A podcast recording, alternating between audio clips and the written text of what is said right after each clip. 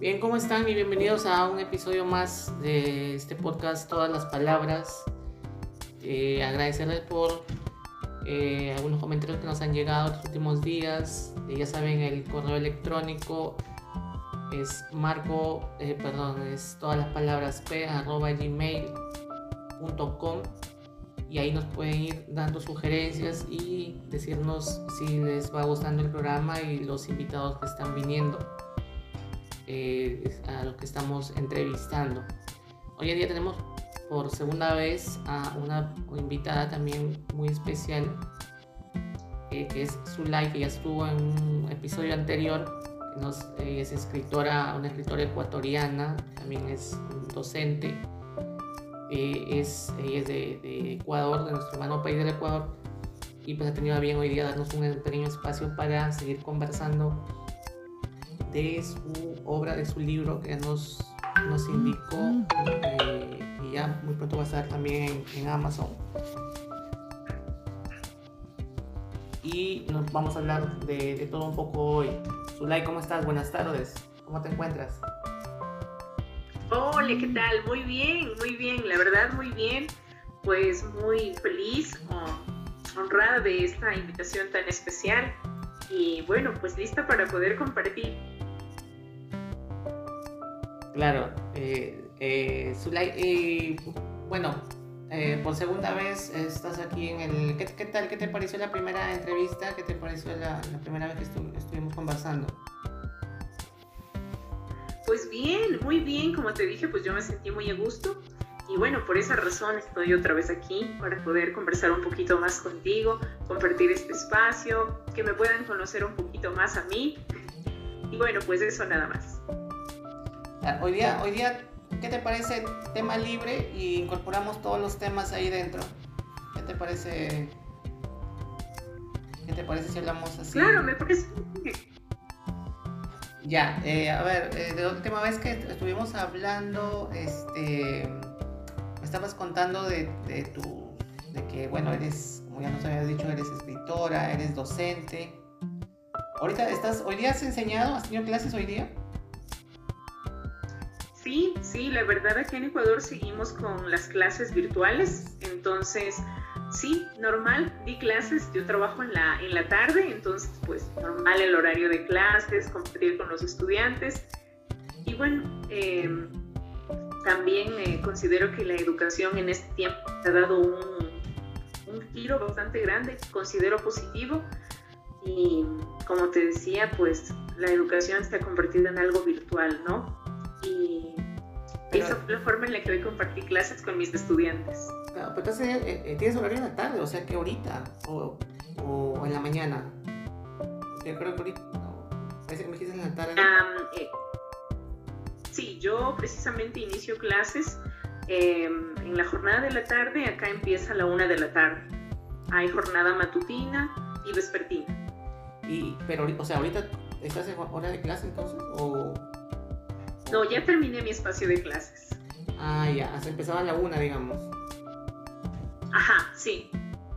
Ay, ay, ¿Y qué tal? ¿Qué tal el día? ¿Qué tal, qué tal eh, un día más de, de clases? ¿Qué, ¿Qué, tal los chicos? ¿Qué, qué, qué enseñan? ¿Secundaria, primaria?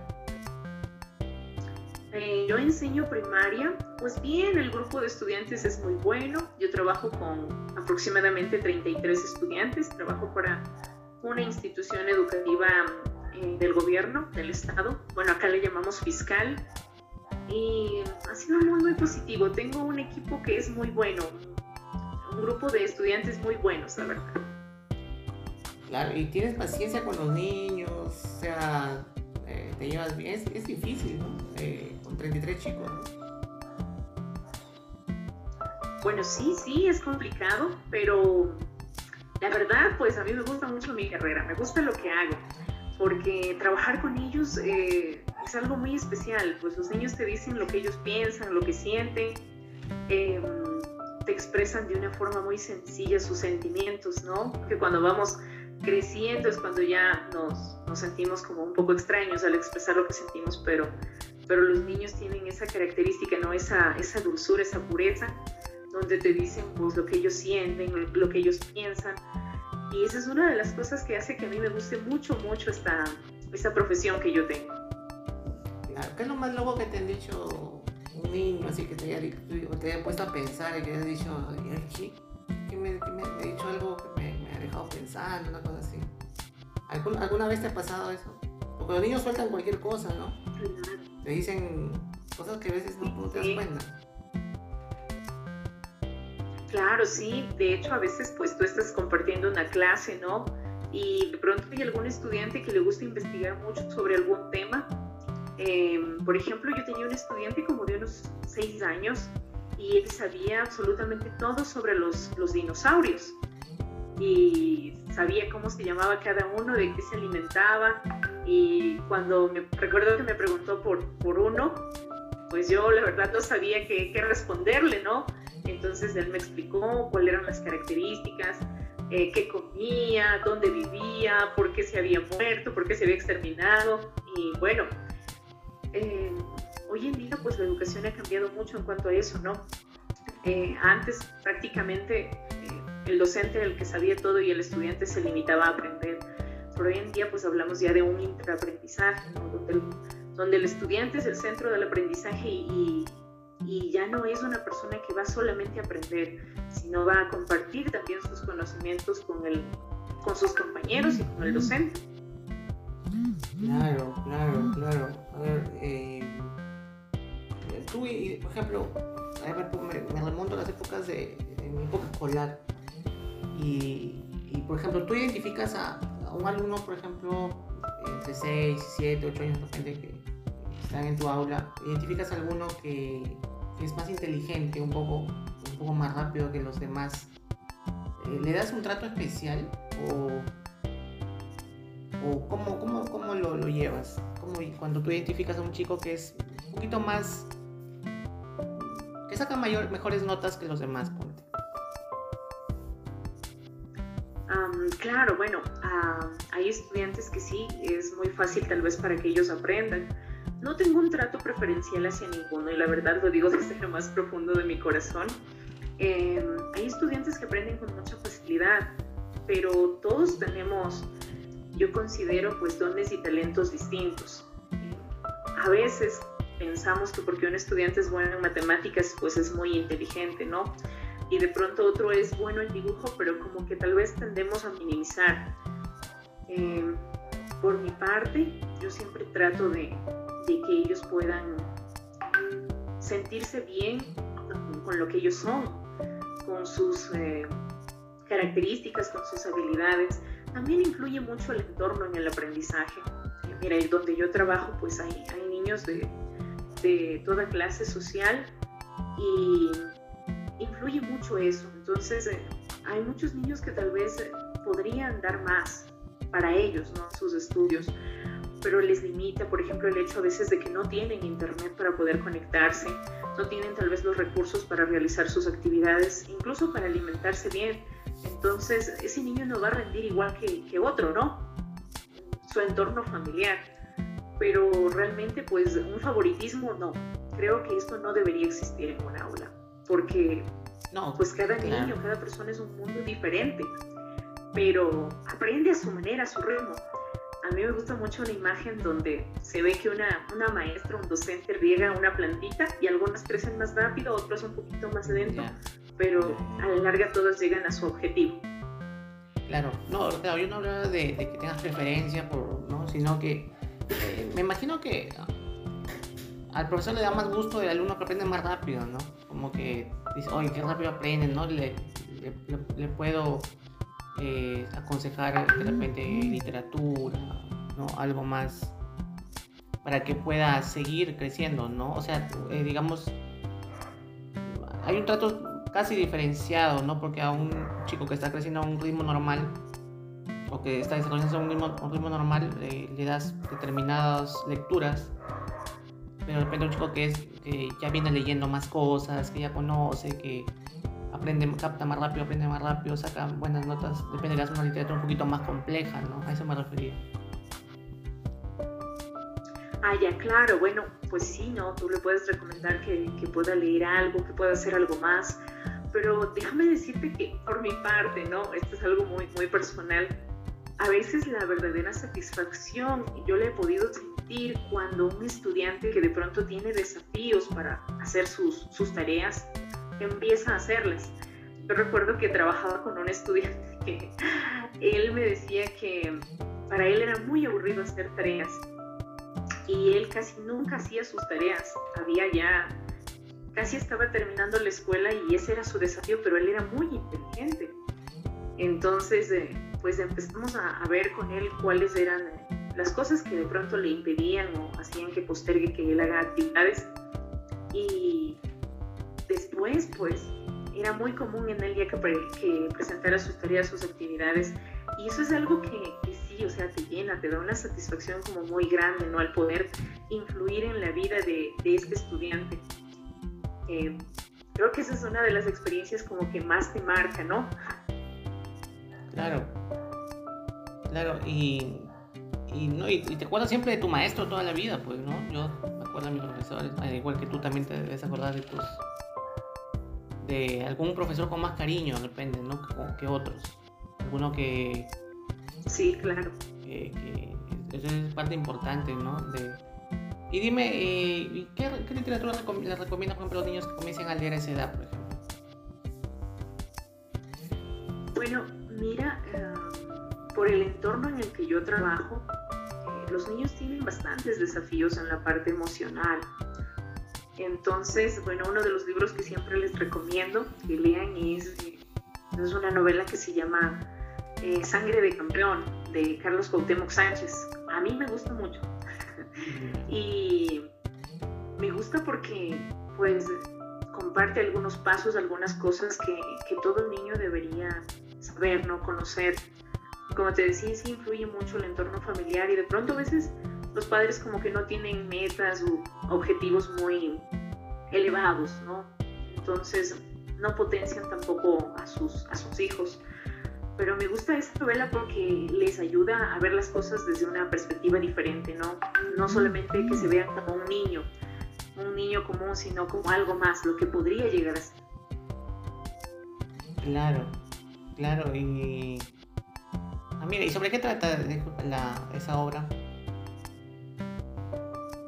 Bueno, pues te resumo.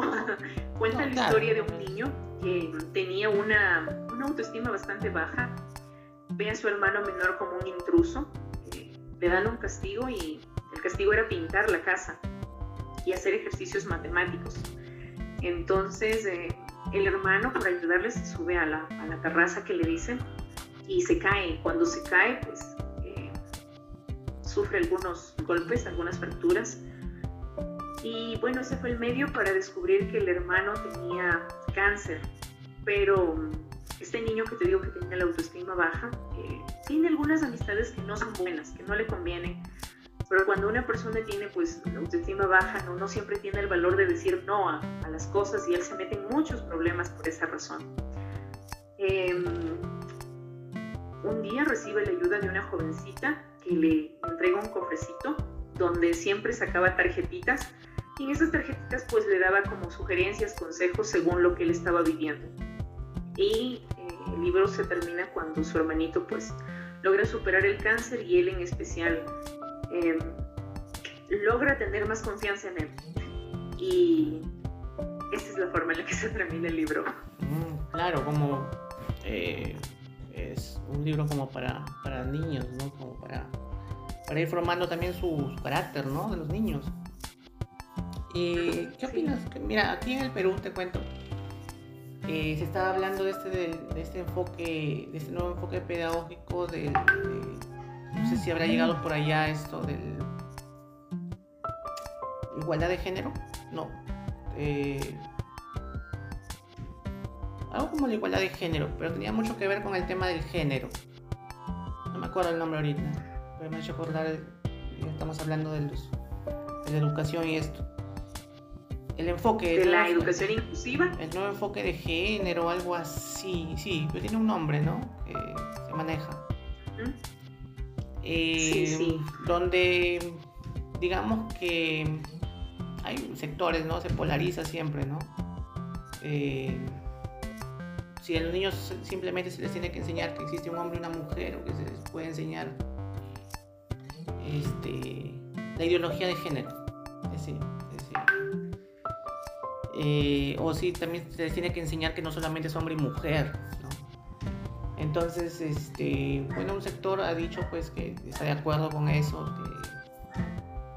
que, todos tenemos derecho a, la identidad de género que, creamos conveniente y que los niños también deben ir sabiendo y conociendo. Que no solamente es papá y mamá, que puede ser dos mamás, dos papás, qué sé yo, ¿no? Y diversas cosas que se pueden, variantes, diferentes géneros que se pueden ir dando, ¿no? Eh, que pueden ir surgiendo, qué sé yo, ¿no? Entonces, este, pues esa ideología de género ha causado también mucho, mucha controversia acá en Perú porque algunos padres no quieren eso, ¿no? Para sus niños. No creen que no, no es la edad adecuada como para...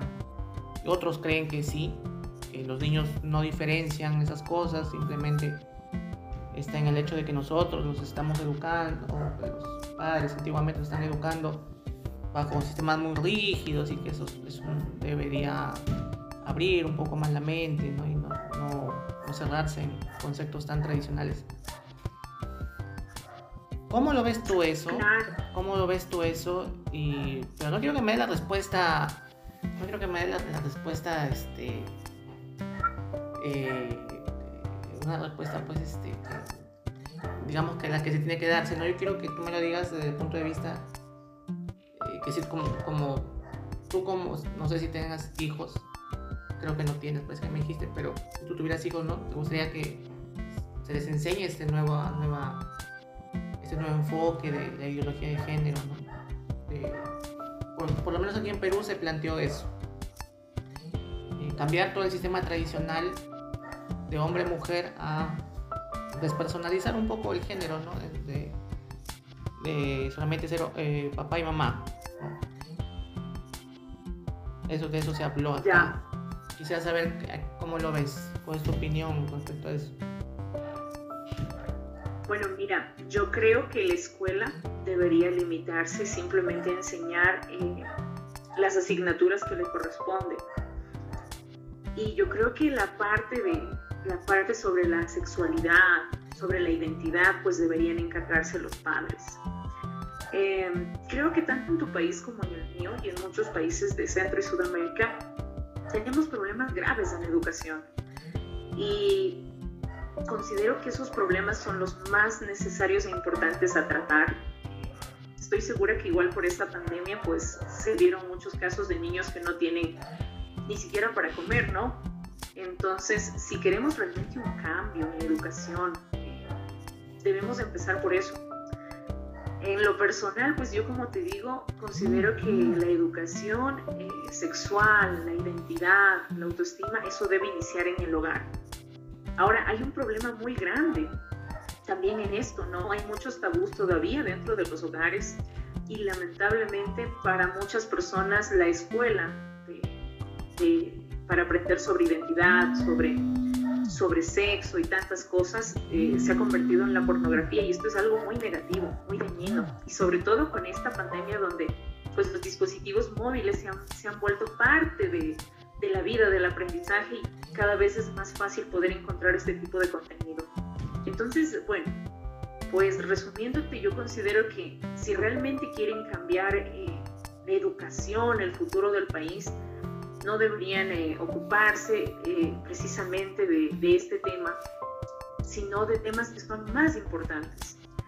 Eh, de, por ejemplo, de los niños que realmente no tienen, por decirte que comer, no tienen acceso a la, conectividad, niños que han dejado de estudiar, niños que se han quedado huérfanos, porque bueno, esto de la pandemia pues ha azotado muy fuerte. Entonces, eso es realmente mi opinión. Sí, sí, de pronto hay padres que quieren respetar lo que sus hijos dicen, que bueno, ¿no? Pero eh, realmente eso debe encargarse la familia no, no realmente en la escuela. Ya, pero, pero por ejemplo, eh, irnos poco al futuro, eh, hablar de que en algún, algún momento de, tiempo, en el futuro, hayan libros no solamente con un hombre y una mujer, sino como una persona, digamos, eh, que no se definió en esos dos, eh, en ese, ni, en hombre ni mujer, en esos dos géneros. Em, gráficamente hablando, ¿no? Conocemos los libros educativos, sale siempre el papá, la mamá, hombre, mujer. Pero, ¿crees que llegar a eso sería avanzar? ¿O cómo lo ves? No, vemos los dibujitos, ¿no? De, en un libro, por ejemplo. Eh, papá y la mamá, ¿no? Eso cambia algún, en algún momento, no ahora, de repente más adelante, en unos 10 años más. Eh, ¿cómo, ¿Cómo verías eso más o menos? ¿Cómo lo,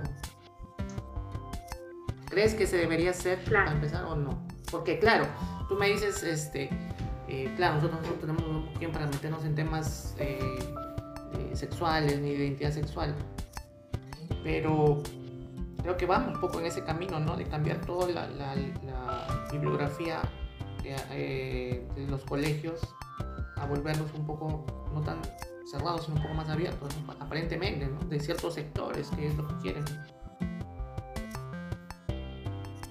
Claro, mira, eh, realmente un niño es fácil de manipular y un adolescente, como la palabra lo dice, adolece. Es más, se dice que, la verdadera madurez de la persona llega a los 30 años. Entonces, eh, para eso están precisamente los, padres, ¿no? Para poder educar.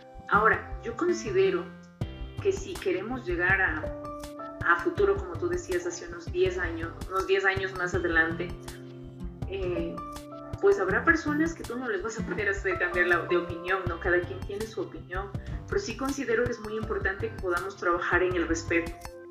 El respeto hacia pues, quien acepta y hacia quien no acepta. Eso considero que es fundamental. Pero eso es algo que se trabaja en el hogar, en las paredes, dentro de las paredes de, tu casa, ¿no? Entonces, desde mi punto de vista, pues eh, yo por mi parte no considero que que realmente sea esa como la, la solución para el aceptar, el incluir nuevas palabras, nuevos términos. Yo considero que lo más importante es que podamos formar una sociedad respetuosa, una sociedad con valores. Entonces, eso va a hacer que, que nos evitemos muchos problemas a futuro. Claro, porque hay, Esa realmente considero que es la clave. porque es un cambio en el lenguaje, ¿no? Quieren, ver, quieren digamos, quiere introducir un cambio en el lenguaje, ¿no? en el lenguaje, ¿no? Un lenguaje inclusivo, que dicen, ¿no? Ajá, hablan de un lenguaje inclusivo cuando realmente, pues los niños, muchos tienen dificultades para aprender a leer y escribir. Entonces, eh, queremos avanzar hacia algo que, que ni siquiera tiene unas bases sólidas para mí. Entonces, y como te digo, pues yo considero estoy 100% segura que eso es algo que deben tratar eh, dentro de, casa. Ahora la escuela, claro, por ejemplo, donde yo trabajo, el ministerio hace muchas campañas en cuanto a esto para prevenir, por ejemplo, el bullying. Es algo muy bueno. Mira, el bullying simplemente se acabaría si, si tuviéramos una sociedad que enseña a respetar a los demás. ¿Sí? Por eso te decía que, que es muy importante esto del respeto. Eh, antes que crear palabras, eh, no sé, inclusivas, nuevas formas de, dirigirnos hacia los demás, considero que debemos empezar a utilizar las que ya tenemos, eh, relacionadas, como te decía, pues a los valores. Yo considero que lo que nos podría salvar como sociedad es eso. Eh, yo he visto entrevistas a jovencitos que precisamente están defendiendo esto, incluso han hecho marchas, se han tomado colegios pero, pero cuando les preguntan, bueno, ¿qué realmente es esto? No, no saben qué responder, simplemente están repitiendo algo, algo que escucharon. Eh, todavía no tienen formado una, una personalidad, un carácter, y eso es algo negativo, porque pues son como una marioneta, ¿no? Van de acá para allá, repitiendo algo que escucharon. Eso demuestra que, que nos falta, ¿no? Que nos falta trabajar en esa persona, porque cuando una persona no tiene una, personalidad definida, pues es como que va y viene, ¿no? Eso considero a veces que quiere formar esto de las ideologías. ¿sí? Quiere a veces acabar con la esencia, para mí, con la esencia humana, porque pues la mujer es muy bonita, muy especial con las características que tiene que son únicas de una mujer, igual el hombre. Entonces, eh, ¿qué queremos formar al dejar de lado estas características y esta esencia? Si alguien de pronto quiere algo distinto, pues que lo tenga, siempre y cuando esa persona sea respetuosa y los demás mostremos respeto hacia esa persona. Claro, y justamente, este, y justamente, y bueno, eso, ese, pero ese tipo, eso es claro, pero si uno se, digamos, se opone, ¿no? A ese tipo de cosas, digamos, este, que son eh, conductas homofóbicas, ¿no? Que, o que, que no somos empáticos, ¿no? Se acusa, ¿no? Muchas veces por no querer abrir un poco este, ese tema, ¿no? Que es, es complicado, ¿no? Debe ser complicado también para un docente, ¿no? Como en tu caso, por ejemplo, tratar ese tema o, o enfocarlo, ¿no? O, eh, o, tocar ese tema, ¿no? Que es bastante, bastante delicado, ¿no? Porque... Claro. Porque, porque está en todos lados, ¿no? O sea, eh, tenemos familiares o de repente amistades que, que son tienen otra una orientación distinta, ¿no? Por así decirlo. Claro, sí, sí, considero, por eso te decía que, que, sería lo, lo, mejor, lo más importante en la sociedad donde, donde el respeto esté primero. Sí, es, se ha vuelto bastante común. Bueno, acá en el país, la verdad, no han hecho énfasis en eso y me parece algo muy bueno. Me parece algo muy bueno que, que se preocupen realmente de cosas más importantes. No es que quiera decir que eso sea menos importante, pero sí hay cosas que necesitan tratarse de una forma urgente. ¿sí? Y esta pandemia nos ha demostrado eso. Que hay cosas que necesitan mejorar los ministerios de educación, que hay cosas que se necesita empezar a hacer en educación. Bueno, eh, y una vez que se hagan esas cosas, te aseguro que va a ser más fácil el, poder tratar otras. te, estoy poniendo, en aprietos, creo, su like con estos temas, No, para mí está claro, o sea, te cuento, para mí está muy claro, pero sí, yo respeto mucho las, las decisiones de los demás. Bueno, yo te decía que a mí me gusta mucho lo que yo trabajo porque los niños te expresan de una forma muy, muy tierna, muy dulce, muy pura lo que ellos sienten. Y pues déjame decirte que en los años que yo llevo en la educación trabajando, no, eso no es algo que a los niños les preocupe. A ellos más les preocupa por decirte que su papá esté sin trabajo. Ellos suelen hablarme de eso. Les preocupa que la mamá esté pasando por alguna situación.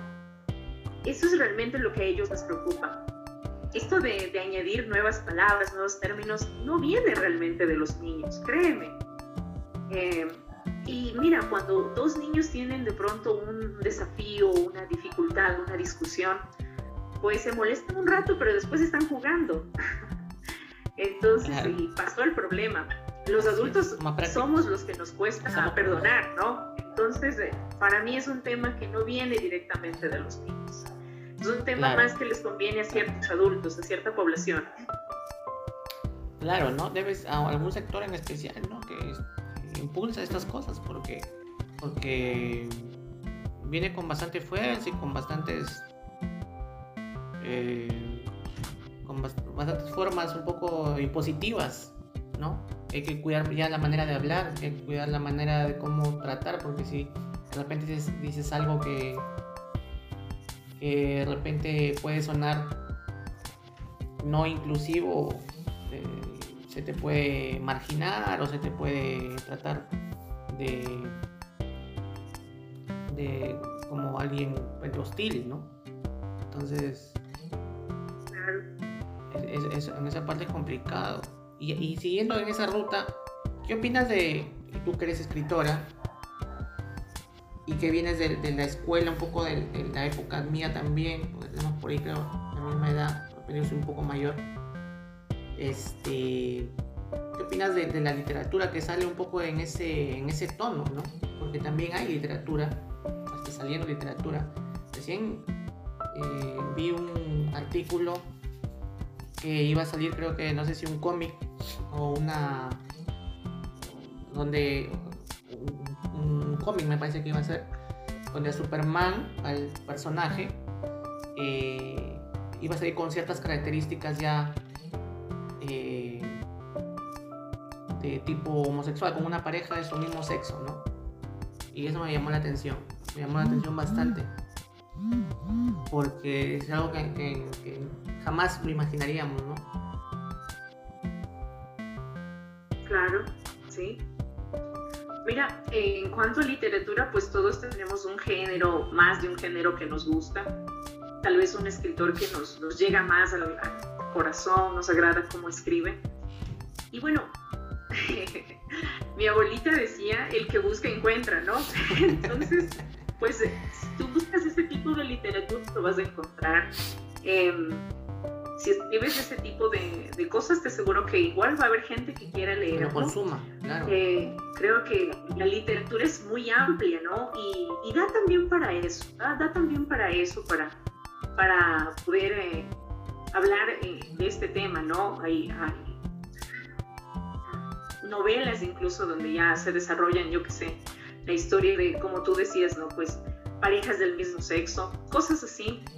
Y me parece que pues cada quien es libre de, escribir y de leer lo que, lo que le plazca, pues siempre y cuando pues no, no, no quiera imponer eso a otra persona, me parece algo, algo bueno.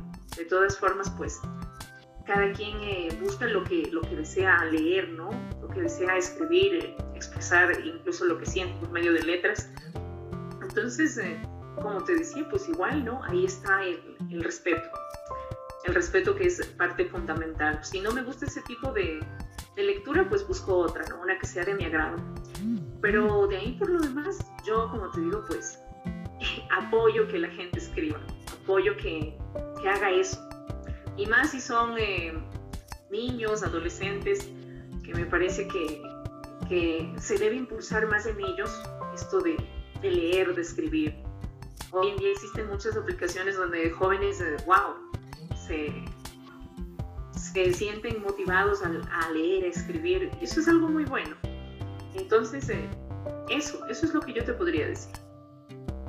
Claro, claro. Y, bueno, también ya un poco de, tema, es un tema un poco, complicado, ¿no? Pero siempre es bueno conversarlo para, para poder también saber, conocer nuevas opiniones, ¿no? Y saber qué opinión, en este caso una docente joven como tú, que trabaja con, con niños, con adolescentes.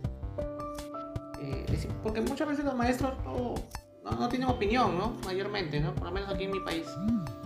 Eh, simplemente se impone una impone una ley y todos tienen que cumplirla, como se dice, a, a rajatabla, sin mayores preguntas ni nada, porque el Estado es así, ¿no? Un poco, un poco riguroso con esa con, sus disposiciones pues, en este sentido. ¿no?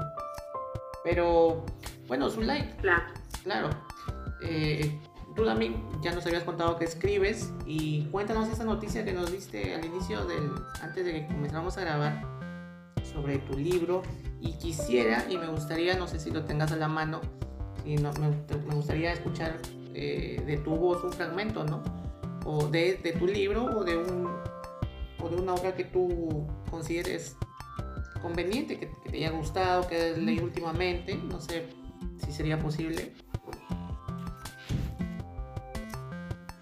Claro, claro. Bueno, eh, un poema, no sé. Lo que, eh, como bueno, como yo te mencionaba. Claro, claro. Mira, como yo te había mencionado, pues la buena noticia, la noticia más linda que yo recibí es que el 20 de octubre pues ya va a estar disponible mi libro en Amazon a un precio muy cómodo para que todos puedan leerlo. Ahí es mi primer libro, es como digo, mi primer hijo en, eh, eh, en papel, ¿no? Y la verdad, recuerdo que un amigo me decía, cuando tú escribes tu primer libro es como tu favorito. Tal vez en ese es en el que más errores cometas, pero es como el, el que, el que más amas por el hecho de, de ser el primero, ¿no? primero, claro. ¿Ya? Ajá. Ya, bueno, me gustaría, me gustaría compartir un poema que yo escribí y recuerdo que estaba hablando contigo cuando lo escribí Acá en Quito suele llover O sea que, mucho. o sea que, Cuando estamos, estamos Dime. pucha, ahí sí me, me agarraste porque no sé qué agradecerte. pues, no sé si habría sido la inspiración para, para bien o para mal, pero para que, para que hagas ese. ¿Te acordaste? ¿Me viste? Pues, estabas conversando conmigo y te acordaste de algo bueno o algo malo. ¿Alguna vez? Eh, alguna- Bueno, recuerdo que hacía frío. Recuerdo que estaba haciendo bastante frío. ¿Alguna decepción Entonces amorosa? Dije, bueno, ¿por qué no inspirarme con la lluvia? O sea que, o sea, te hago acordar a la frialdad, Zulay. No, no, no, para nada. Pero sí recuerdo que, bueno, pues a veces las, las, eh, las ganas de escribir vienen y simplemente pues debes aprovechar, ¿no? Cuando, cuando llegue esa inspiración. Eh, justamente pues estaba lloviendo, entonces dije, bueno, escribamos. No había escrito algo sobre la lluvia y dije, bueno, pues escribamos algo sobre la lluvia. Y bueno, eh, este poema se llama Cae la lluvia, entonces me permites leerlo. Me, me encanta, este es uno de los que más me gusta, ¿ya? Ade- Adelante. Entonces dice, cae la lluvia. La lluvia cae poco a poco y siento que ella me acompaña como confidente de este amor loco. Hoy la lluvia cayó más fuerte y creo que también extraña verte. Llueve afuera y dentro de mí y ese llanto es por ti. Hasta el clima extraña los días pasados, donde éramos dos locos enamorados. Hoy solo queda recordar aquellos momentos y seguir viviendo, aunque considero que soy uno más de los que caminan, pero ya está muerto. Quisiera que termines con el invierno que provocaste y me des una última oportunidad para conquistar. Eres el verano que necesito y no importa si a veces traes un poco de lluvia a mi vida, pero lo que quiero es despertar a tu lado cada día.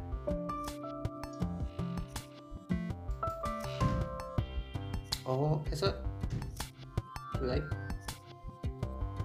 ¿Sí? Ese, ese, ese- qué bonito, qué bonito. ¿Sigue? ¿Continúa o ahí, ahí queda? Ahí termina, ahí, Ahí termina. termina. Muy, muy bonito y he estado prestando atención a las frases y te quiero preguntar, porque yo también he hecho poemas en algún momento y, y- y- y también es algo que me gusta. Y quería preguntarte, eh, para alguien que escribe o para hacer un buen poema o no sé, para alguien que tiene ese sentimiento de, de poder este, recepcionar todo y luego transmitirlo a un papel, el amor más bonito es el amor que se da con facilidad o es el amor con el que uno sufre más. Bueno, acá hay en Ecuador, cuando tú estudias literatura, eh, ahí habla de una generación decapitada y todos tienen una característica, que se enamoraban y no llegaban ni a los 30 y se suicidaban. Ah, Entonces, los poemas son muy buenos, muy bonitos. Entonces, pues yo considero que, que los mejores escritos, pues a veces te salen cuando, cuando sientes que hay algo que te, que te está doliendo, cuando sientes una espina, un recuerdo. Y eh, yo te puedo decir en lo personal que tal vez las cosas que yo considero más bonitas he podido escribir sobre amor, las he escrito cuando he tenido el corazón roto. Por eso, por eso. A eso iba. Pues decía, creo que Sí. para, para escribir no hay mejor o no hay mejor este incentivo que ese amor eh, no correspondido o ese amor eh, fallido, ¿no? Sí, sí, definitivamente. Y a raíz, de- y bueno, de, de otros poetas pues he podido leer eh, que esos poemas que muchas veces nos, nos llegan hacia lo más profundo, los escribieron cuando estaban sufriendo por un amor, por una persona que, les quitaba el sueño, que hasta les, les quería quitar la vida ya, o se querían quitar la vida por esa la vida persona. por esa perso- esa irónico, ¿no? y, y esa persona y esa persona a veces ni sabía, ¿no? De, o en algunos Ajá. casos, como en mi caso, por ejemplo, ¿Zulay ha sufrido por amor o no ha sufrido por amor? Sí, sí he sufrido por amor, no dejo negarlo. Y en este momento, en Sí, este, sí, en este claro. momento me gustaría estar viendo tu cámara para poder ver tu- tus expresiones, pero bueno, has decidido eh, apagar la cámara para que se escuche mejor seguro. Pero Sí, sí, definitivamente. Pero, entonces, ¿has sufrido por, por amor, Zulay? ¿Has, has, ¿Consideras que has tenido suerte o no has tenido suerte en el amor, Zulay? No, yo considero que sí he tenido suerte en el amor. Y considero que he hecho sufrir también, cosa que no, Ah, no soy has hecho partícipe. sufrir, Zulay. pues. Es el karma, pues. Sí, sí. Entonces, eh, pero sí, sí, de pronto hay momentos donde tú tienes que tomar una decisión, ¿no? Si seguir con esa persona o, o avanzar. Entonces, soltar, ¿no? Pero ese soltar implica muchas veces, pues, un sentimiento de dolor, puede ser lágrimas, Lágrimas. desvelo, Desvelo. no sé, para otros incluso alcohol, Alcohol. eh, ajá, y bueno, eh, una mezcla de todo, ¿no? Para, para muchos, pero, pero a la vez yo creo que esas experiencias nos ayudan a crecer, nos ayudan a darnos cuenta que, que podemos, que, que somos capaces. Entonces, ya, bueno, lloramos, de pronto nos aventamos, sufrimos, nos duele, pero, pero seguimos, seguimos. ¿A qué, ¿A qué edad fue la primera vez que te enamoraste? Muy, muy buena pregunta. Uy, no, ya esto se va a poner. Considero que me enamoré a los 20 años. No, no te creo. No te creo. Sí, sí, ¿Qué? sí. Pero- Considero que me enamoré a los 20 años. Pero de más chica, ¿no? Nunca tuviste, eh, no sé, ese, esa... Ilusión, Ya, Ilusiones, sí. ya, por eso te pregunto. O sea, no te hablo del enamoramiento formalmente, sino la primera vez que te gustó un chico. Pues de pronto yo tendría unos, unos 13 años, unos 14. ¿Y qué, ¿Y qué pasó? ¿Que llegó a enterarse la otra persona de tu tus sentimientos? Sí, sí, claro, sí, sí, llegó a enterarse. Eh, bueno, primero esa persona me enviaba cartitas. Yo recuerdo que estaba en, en la secundaria. Entonces me enviaba cartitas y bueno, dije como, bueno, este joven está como apuesto, simpático. Pero solamente fue hasta ahí. Fue hasta ahí. Una, una ilusión pasajera. Pero no te gustó, digamos, no fue algo que dijiste que, que no me gusta esta persona y No, no, no. Fue como una ilusión del momento, nada más. O sea, como, ah, me parece bonito, me parece linda las cartas, el peluche, los chocolates. Pero realmente sí, yo siempre he sido una persona bastante enfocada en los estudios. Entonces creo que eso hacía como que es dejar de lado ciertas cosas. ese es el problema, pues. Mucho estudio y faltó más, más vivir más. enamorarte Sí, más, sí. enamorarte más. creo que eso pasa con muchas personas que, que se dedican a estudiar. ¿no? Sí, Después de pronto como ya queremos vivir, no, ya. nos dimos cuenta que ya pasó la No, adolescencia. ya pasó, ya, ya pasó. ya. Pero es bonito siempre enamorarse y estar enamorado y sentir esa, esa sensación, es, pues, no sé, esa sensación cuando estás enamorado es, es, y cuando es correspondido, más aún, ¿no? Es mucho más bonito. Claro, claro, sí. Definitivamente, mira, hasta estudios científicos han demostrado que una persona enamorada rinde más en todos los aspectos de la vida. Ah, bueno, ya, yo diría que en aclarando. a veces menos. Aclarando, aclarando, aclarando que rinde más, dijiste, rinde más dónde, este, Zulay, en todos los No, no, o sea, ya. por decirte, en el campo laboral, por Ah, ok. ejemplo, en el campo laboral una persona enamorada Ya. es como que una persona que en su trabajo hace las cosas con, con, con más, eh, Más alegría. emoción, con más pasión, con más alegría exactamente. Mientras que una persona que de pronto pues no hay nada como que le, no sé, le enamore, le apasione, entonces es como una persona Está que molesto. no, no tiene mucho sentido, Claro, no. mucho sentido en, en la vida, ¿no? Y, y tu primer beso, Zulay, ¿cuándo fue tu primer beso en los labios? Uy, no, ya me pusiste. ¿Cuándo fue tu primer beso? Bueno, una de las cosas, una de las cosas que a mí no me gusta eh, realmente hacer es decir mentiras. Entonces, pues, voy a ser muy sincera. Eso esperamos todos. Eh, terminé eh, la escuela, recuerdo, y había un niño que me molestaba siempre. Yo, yo soy un poco altita, entonces yo era como la de, las más altas de, de, mi año.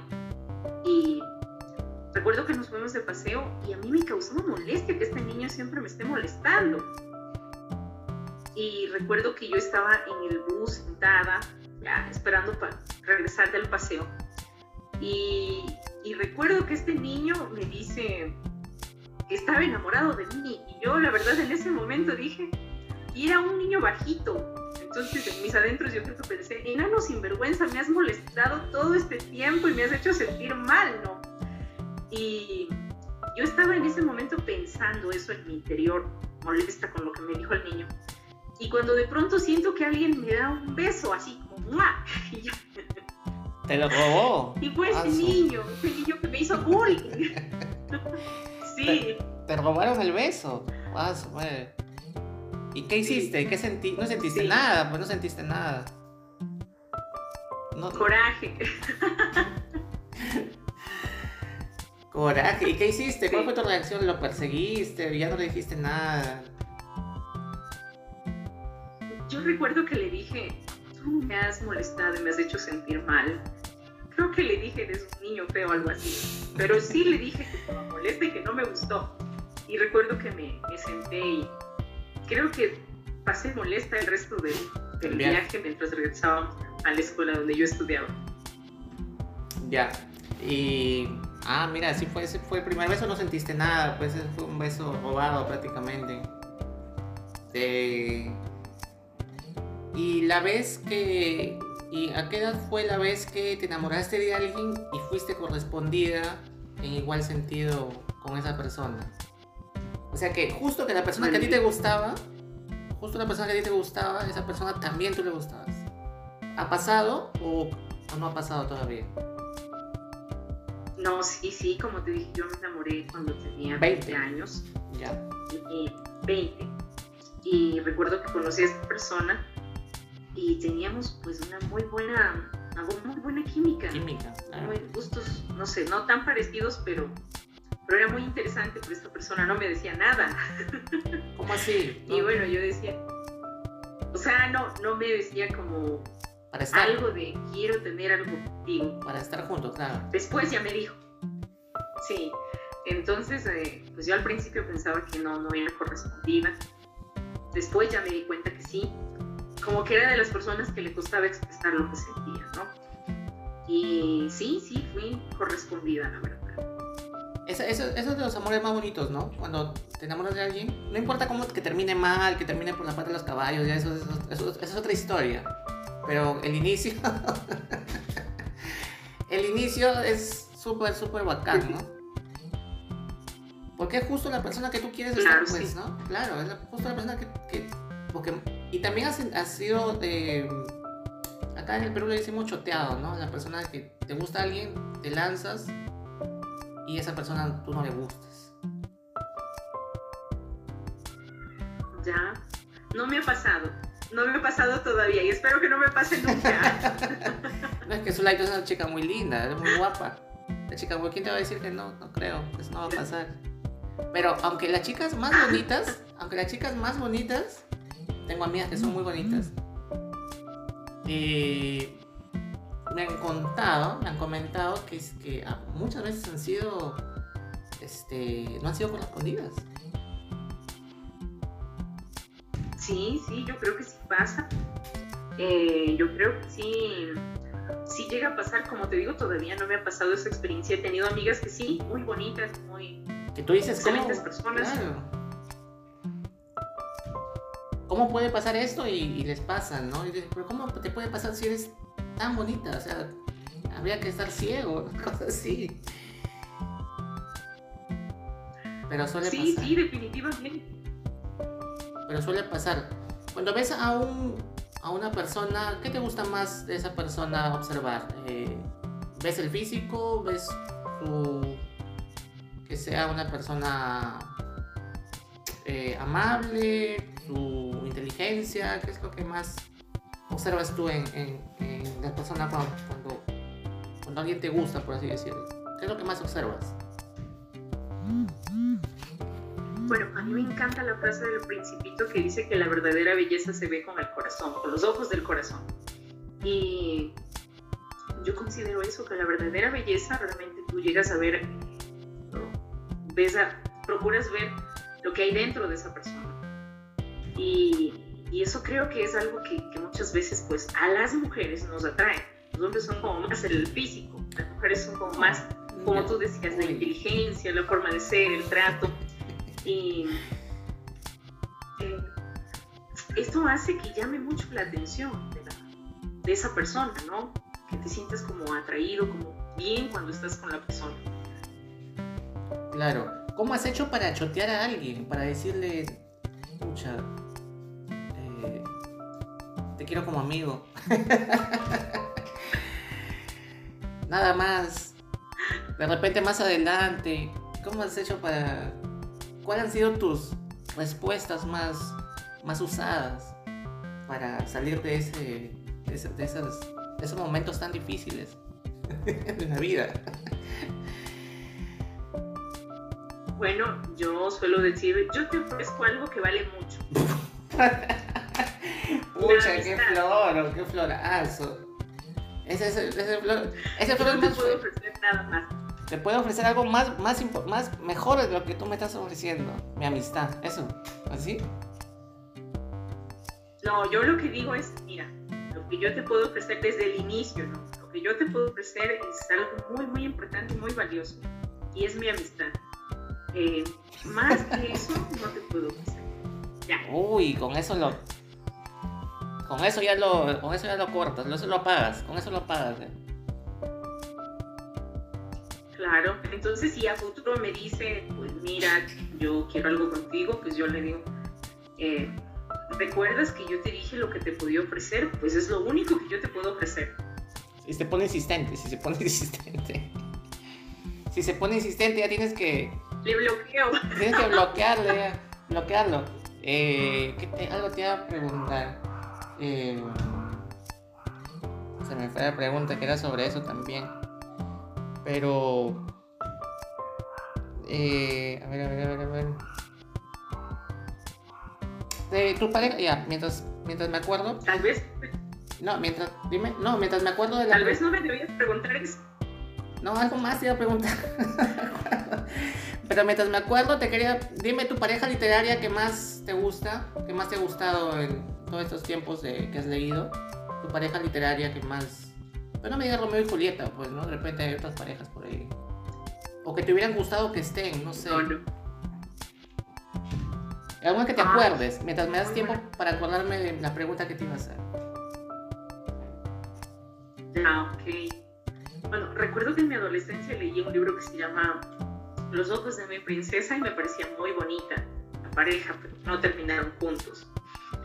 Ah, hay un libro de Isabel Allende que me gusta mucho que se llama La isla bajo el mar, eh, donde Tete eh, se enamoró de un joven, si no recuerdo mal el nombre, de Jambo, pero no terminaron juntos. Eh, también yo te he dicho que a mí me gusta mucho el alquimista y, esa es mi pareja ideal. porque pues él tiene que cruzar el desierto, ir a las pirámides, volver a cruzar el desierto, pero hay una frase que a mí me encanta, ¿no? Que cuando tú realmente amas a alguien, dejas que esa persona eh, consiga, escriba, logre su leyenda personal.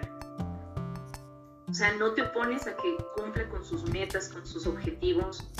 Eh, dejas que esa persona pueda, pueda cumplir con eso.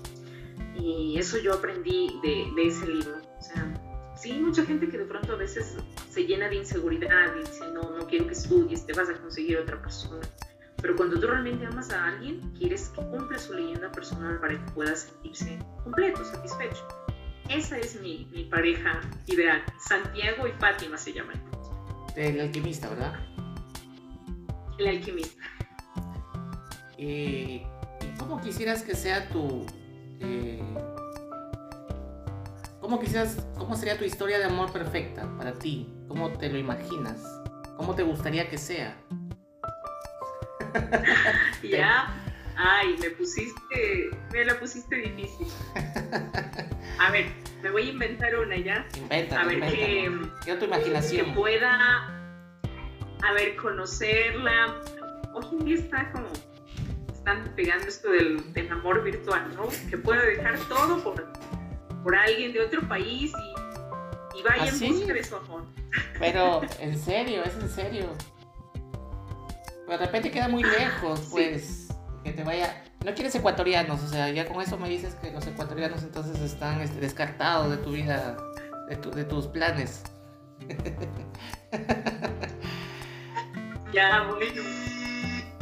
Eh, a ver, ¿me escuchas? Ahí sí. Sí, ya. Bueno, eh, bueno, pues es lo que, lo que yo te puedo decir de, me preguntaste cuál es tu historia y yo te respondí para mí esa es mi historia. Pero en este momento tú no tienes pareja o estás soltera. Ay, ya me la pusiste difícil. Más difícil, más difícil. ¿Cómo decir paso de esa pregunta o no? No, ahora se dice, creo, este, estado, situación sentimental este, complicado o ingobernable, creo que ponen los chicos ahora en el Facebook. Algo así. Bueno, yo, yo precisamente mi seudónimo es Warming Gobernable. Warming Gobernable. Pero después ya se puesto de moda. Sí. Se puso de moda, creo que la palabra ingobernable, me copiaron. Sí, de, de, pero. Pero yo. Es complicado, es complicado. Sí, estado civil diría yo. Ese sería mi estado civil, mi seudónimo. Warming Gobernable. Warming, warming es una palabra quechua. Es una palabra. Sí, es mujer. Es mujer, pues, claro. Mujer ingobernable. ¿Qué te habrán hecho? ¿Qué te habrán hecho tu, alguna pareja ahí que te volviste ingobernable totalmente? Aunque no, no Yo creo que nunca pudieron gobernarme. Pero cuando la persona se enamora, uy, ya se vuelve pues mansito. Eso es verdad. Ahí, ahí todos caen, ¿eh? todos caemos. Todos caemos ahí. Bueno, sí, sí, pero creo que solo hasta cierto punto. Creo que solo hasta cierto punto. Uno, uno ya pierde pierde sentido ya de la lógica y de lo, y de lo, de lo razonable. La razón ya no, ya es el corazón más que nada. Sí, sí, claro, definitivamente, ¿no? Y empezamos a hacer cosas que tal vez nunca antes hicimos. Eh, nuestra forma de actuar. Recuerdo que una vez un amigo me decía que él odiaba el rock, pero que cuando conoció a la que es su esposa, él fingió que le gustaba el rock. Entonces sí, definitivamente, definitivamente. El amor hace que hagamos locuras, definitivamente. Claro, y eso es lo bonito, pues, ¿no? Porque nos saca de nuestras eh, ideas y, y, nos, y nos hace vivir este, cosas este, eh, maravillosas, ¿no? Y yo creo que en algún momento vas a, vas a, vas a enamorarte de un ecuatoriano, ya que tanto este, los estás dejando de lado. Va a llegar un ecuatoriano te va a conquistar. no, no dije que los dejaba de lado, no dije ah. eso. va a conquistar tu corazón. Y este. Eh, el libro me, me, contabas que va a salir en Amazon. Este, ¿Cuál es el título? El título no me, parece que no me lo has dicho. Lo dijiste la vez anterior. Claro, claro. Por favor, el título, anótenlo, escríbanlo. Se llama Un nudo en el corazón escrito por esta servidora Zulay López. Eh, va a salir a partir del 20 de octubre en Amazon. También voy a publicarlo en otros lugares, pero bueno, el, principal Amazon. ¿no? Igual yo estaré en mis, mis, redes sociales dando a conocer dónde lo pueden encontrar, el enlace y lo demás, pero no se olviden, se llama Un nudo en el corazón. Esa es, se basa, digamos, en una historia, es, eh, es una novela romántica, tiene, ¿qué cosas tiene? ¿Cuáles son los, los, los ingredientes de la, de la novela?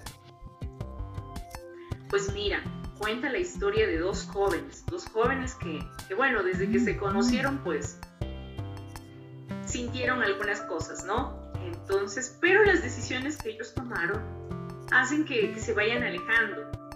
Y cuando ya sienten que todo estaba como ya perdido, que cada quien había hecho sus vidas, que ya la edad se les vino encima, pues eh, la vida mismo se encarga de, crear eh, momentos donde pueden volver a verse. Y se dan cuenta que, que tienen una nueva oportunidad, ¿sí? Entonces, eh, y esto pasa mucho, pasa mucho porque eh, muchas veces estás como pasando por un momento de, bueno, acá en Ecuador le dicen despecho, y tomas una decisión que, que no es la correcta, pero esa decisión trae consecuencias. Y esas consecuencias muchas veces hacen que te veas obligado a asumir nuevas responsabilidades, a incluso comprometerte con alguien que no quieres, que no deseas. Y de pronto sientes que por esa decisión mal tomada el amor de tu vida o la persona que realmente amabas, con la que querías estar, se va. Entonces, de eso narra la historia. No es como la típica historia de amor, donde ah, yo qué sé, el rico conoce al pobre o viceversa no, realmente eh, narra mucho lo que sucede eh, en la actualidad. Me, gusta mucho porque está en un lenguaje bastante ecuatoriano, en una de las provincias eh, donde se desarrolla parte del escenario, exactamente en la capital que es Cuenca. Y realmente sé que les va a encantar la historia, sé que les va a encantar, van a quedar enganchados con, con las escenas y sé que van a querer conocer Ecuador porque también describo muchos lugares muy lindos. Será motivo, será motivo para ir para allá y para poder eh, ver eso y de paso eh, conocer un poco más de, Ecuador, ¿no? Esos lugares Me habla bonito. Tengo una amiga ecuatoriana que también este, habla de, ¿cómo se llama el sitio? No me acuerdo. Me había comentado un lugar, Piñas, Piñas Ecuador, creo. Siempre me comentaba. Así es en la parte costa. No, la verdad es que Ecuador es muy lindo, les invito a los que están escuchando a conocer. Tenemos varias eh, regiones naturales, hay, bueno, costa le decimos acá a la mayoría de provincias que, están eh, bañadas por el Pacífico. Tenemos la parte de la sierra que atraviesa la cordillera de los Andes, tenemos el oriente Amazonía que le llaman, y las Islas Galápagos, imagínate. Imagínate, Salinas. Sí, eh, precisamente en la costa está Salinas y, uy, maravilloso. Unas playas increíbles, verdad. De repente o sea, tenemos para el gusto de todos. Si quieren selvas, si quieren sierra, si quieren playas, tenemos de todo. Vengo casado, creo. Si me voy para allá, ya me regreso casado al Perú. Con una ecuatoriana. Yo creo que sí. sí. Más que seguro. Ahora. Ya, con el, hay que ir con el anillo ya preparado para, para pedir la mano nada más. Pero. Oye, en serio. Mujeres y hombres muy lindos, no solamente de apariencia física, sino de corazón y dos sentimientos. Sí, ciertamente. Yo estuve en la parte norte viajando alguna vez, y, pero muy lindo. O sea, no sé cómo serán por dentro, pero por fuera muy guapas. Eh, igual que tú, que tienes unos ojos que, que a quién nos van a impresionar estos ojos de Zulay, Zulay López. Hay muchos admiradores, veo muchos admiradores en tu Facebook y eso está muy bacán. Y espero que sigan más personas uniéndose a mi página. bueno, mi página está como Zulay López, Warming Gobernable, en Facebook. Eh, también en mi perfil pueden encontrar eh, lo que yo suelo escribir. me gusta mucho diseñar yo misma lo que escribo, subirlo. Eh, ir subiendo poco a poco el contenido. Bueno, por mi trabajo a veces no tengo mucho tiempo. Así es. Pero sí, les invito a seguirme, a compartir lo que yo escribo, a darle un me gusta. Bueno, esa es la forma de apoyarme. Ahí queremos, claro que sí. No se olviden. Queremos más fotos. Warming Gobernable en, en Facebook y en Instagram. Zulay López. Zulay López. Zulay López, Warming Gobernable. Ya, y eso es en Facebook. Sí. ¿Y en Instagram? En Instagram estoy como, eh, a ver, arroba Warming Gobernable. Ya, esas dos redes sociales nada más manejas, ¿verdad? ¿O tienes eh, son, son las que yo más manejo. Más manejo, ya. Muy pronto ya vendrán los videos de su live o más adelante todavía. Videos de YouTube. Eh, sí, sí, realmente estamos en eso, estamos en eso. Bueno, mi trabajo también a veces demanda bastante tiempo, pero sí, realmente ese es el plan. Eh, bueno, he creado a veces frasecitas sobre amor, sobre despecho, poemas, eh, ahora es el libro, pero sí, también como tú te has dado cuenta, pues los poemas que escribo los suelo, eh, les hago video y yo mismo los recito, entonces como para que todo público pueda de alguna forma pues escucharlos, verlos, compartirlos. Está, muy chévere. Una pregunta complicada para antes de terminar esta entrevista. Eh, una mujer empoderada, una mujer que escribe, que trabaja, independiente y todo. La pregunta es, sí, poesía, romanticismo y todo muy bien. Eh, pero, ¿el sexo es importante en la relación o no es importante en la relación? Yo considero que es algo muy importante. Te digo porque, eh, bueno, yo, yo tengo, un, como te he mencionado, una especialización en, en coaching directivo y liderazgo y otra en desarrollo directivo y liderazgo. Y una de las cosas que más afecta a una pareja es eso. Eh, muchas veces pues, nos sumimos tanto en el trabajo, en la rutina, hijos, etcétera, etcétera, y dejamos de lado, pero eh, considero que cuando, bueno, amar no, no solamente es eh, estar íntimamente con alguien, es abrazarte, es darte un beso, es mirar a alguien con pero considero que pues estar íntimamente con una persona hace que, te sientas más unida a esa persona. Entonces, eh, he hablado con muchísima gente, hoy precisamente hablaba con alguien que está atravesando un divorcio, me buscaba para que le ayudara con sesiones y la razón por la que esta persona me dijo que se, se va a divorciar, va a firmar los papeles como en unas semanitas, es porque sentía que su pareja no le correspondía me decía, cada vez que quería estar con, esta, con la persona, con su pareja, le decía que estaba cansada, que, que los niños, etcétera, etcétera. Y bueno, yo le dije, bueno, trataste de resolver tu problema, le explicaste qué es lo que pasaba. Me dijo, sí, yo le dije exactamente, quiero más atención para mí, quiero estar contigo. Y sí, ella cambió, me dijo, cambió por, por algunas semanas, pero luego volvió a la rutina. Entonces, dijo, y siento que no soy correspondiente entonces, mira, un divorcio por eso, exactamente por eso. Eh, considero que es importante para las parejas darse un tiempo, un espacio. Aquellos que ya son casados, tienen hijos, viven en unión libre pero tienen hijos. Eh, yo quise pedir a alguien que les ayude cuidando. Es una sugerencia, ¿no? A los niños, darse un tiempo, enamorarse, hacer algo distinto, salir de la rutina porque no todo en la vida es trabajo, no todo en la vida es estudios. Y el amor realmente hace que nosotros seamos distintos. Una persona que realmente ama, puedes notar en su cara algo distinto, puedes notar la felicidad. Y considero que sí, es fundamental en la relación, es fundamental. Pues y si, si sentimos que, que todavía nos falta algo, pues buscar ayuda, ¿no? Ser específicos con lo que queremos qué nos gusta, qué no nos gusta, qué nos disgusta, qué puedo mejorar. Así es que yo considero que es muy importante. Y lo bueno que ahora las chicas ya lo dicen, porque antes no lo decían, creo, lo callaban, lo mantenían en reserva, pero ahora ya este, las chicas te lo dicen, ¿no? Oye, si no funcionamos eh, tal cosa, tampoco no podemos forzar las cosas, ¿no? Y eso es también el valedero, ¿no? Porque tiene que haber química a, todo, a, todos, a todo nivel, pues, ¿no? Sí, sí, definitivamente. Eh, como te decía, yo considero que es, importante dar una parte de nuestra prioridad a eso. El poder eh, demostrar a, la persona, a nuestra pareja que le amamos. Como digo, no solamente estar íntimamente con una persona es una muestra de amor. El abrazo, el beso, los detalles, las miradas, el, yo que sé, pasar hasta un vaso de agua dice mucho lo que tú sientes por esa persona. Claro, pero, pero obviamente eso no basta, pues, ¿no? Es... Exactamente, es un todo. es no, un todo. No solamente son las flores, ¿no? Sino es todo un complemento, pues, ¿no? Porque no puede ser una cosa sin la otra. Es, es parte de la vida. Y bueno, ha sido un gusto, nos has contado un poco más de ti, te conocemos un poco más los quienes nos están escuchando también saben, están conociendo un poco más de tu vida, de tus cosas, eh, lo que estás haciendo, lo que estás escribiendo.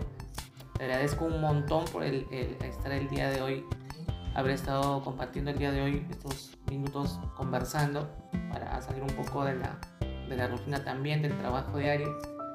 Y no sé, espero que te haya, te haya gustado esta, esta entrevista, esta conversación. Ojalá volvamos a, sigamos conversando y nos sigan contando cómo va esas obras literarias, cómo va esa poesía, a ver cuándo sale el poemario y a ver si de repente ya en algún momento nos dices, eh, señores del podcast, ya me enamoré, tengo a mi novio, ya me voy a casar, ya no me estén llamando para entrevistas, por favor, porque voy a darle tiempo a mi pareja. Entonces, este, pero siempre estaremos ahí este, llamando, coordinando para, para poder seguir conversando y seguir tratando temas que parecen sencillos, pero que uno va aprendiendo también eh, escuchando las opiniones de, la otra persona, ¿no? Así que bueno, espero que te haya gustado. No sé si, si quisieras decir algo más. Eh, a ver, te escucho para, ver, para dar por finalizado. Claro, bueno, muchísimas gracias por la invitación. Realmente siempre eh, me siento a gusto cada vez que hablamos. Entonces, realmente qué honor poder estar esta tarde contigo. Muchos saludos a las personas que nos escuchan y bueno, no se olviden, pues en Facebook estoy como Zulay López, Warming Gobernable, en eh, Instagram como arroba Warming Gobernable. Eh, mi libro, no se olviden, se llama Un nudo en el corazón para que puedan buscarlo en Amazon. Y bueno, pues si les gusta mi material, mi contenido, compartan. Es el, es el primer libro y hay que bueno, apoyar y, esa, este escritor de, Ecuador. Y este estaremos ahí en Amazon pendientes, ¿no? El 20 me dices, ¿no? Ya estamos cerca. Sí. Igual eh, en las redes sociales, pues yo estaré comunicándoles ah, cuando ya esté listo, enviándoles el enlace. Ojalá hay que comenzar a seguir like y espero que siga creciendo esa comunidad tuya de Warming Gobernable. Ya también estaré por ahí dejando mis comentarios y likeándote ahí lo, que subas.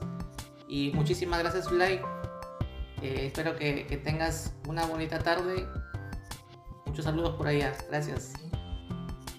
Gracias. Cuídate mucho. Igual. Estamos hablando. Espero pues seguir compartiendo. Sí, sí. Chao. Te voy a seguir molestando. ok. Gracias. Ok, chao. Bien. Eh, fue Zulay López que estuvo el día de hoy con nosotros así de, improviso, nos dio la, entrevista el día de hoy. Eh, salió una bonita conversación. Eh, bueno, hoy día jueves, como ya, ya saben, estamos, seguimos agregando contenido a nuestra a este pequeño, esa pequeña casa, este pequeño podcast poco a poco estamos eh, haciendo más entrevistas para ustedes. Por favor, escríbanos al correo, lo vuelvo a repetir, todas las palabras p arroba gmail.com. Queremos seguir creciendo. Y fue Zulay López el día de hoy, Guarmin Gobernable, Facebook, Instagram, eh, poemas, literatura. Eh, esta escritora ecuatoriana. Súper buena onda. Fue una muy bonita entrevista. Agradecerles a los que nos están escuchando. Compártanos también a nosotros. Eh, jueguense por ahí el, el link de, de este podcast. Y ya será hasta la próxima entrevista. Nos vemos y gracias.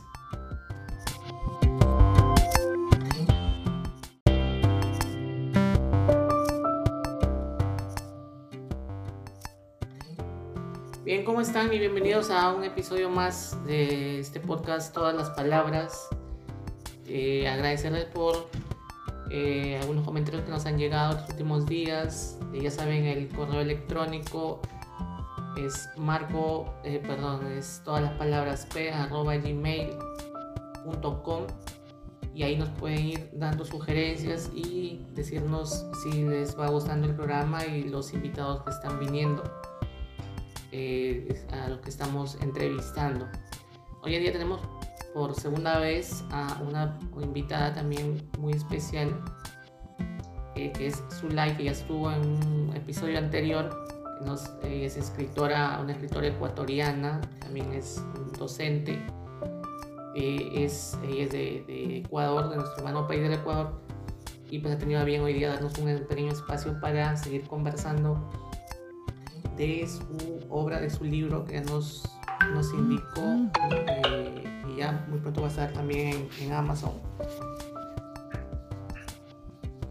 y nos vamos a hablar de, todo un poco hoy. Zulay, ¿cómo estás? Buenas tardes. ¿Cómo te encuentras? Hola, ¿qué tal? Muy bien, muy bien, la verdad muy bien.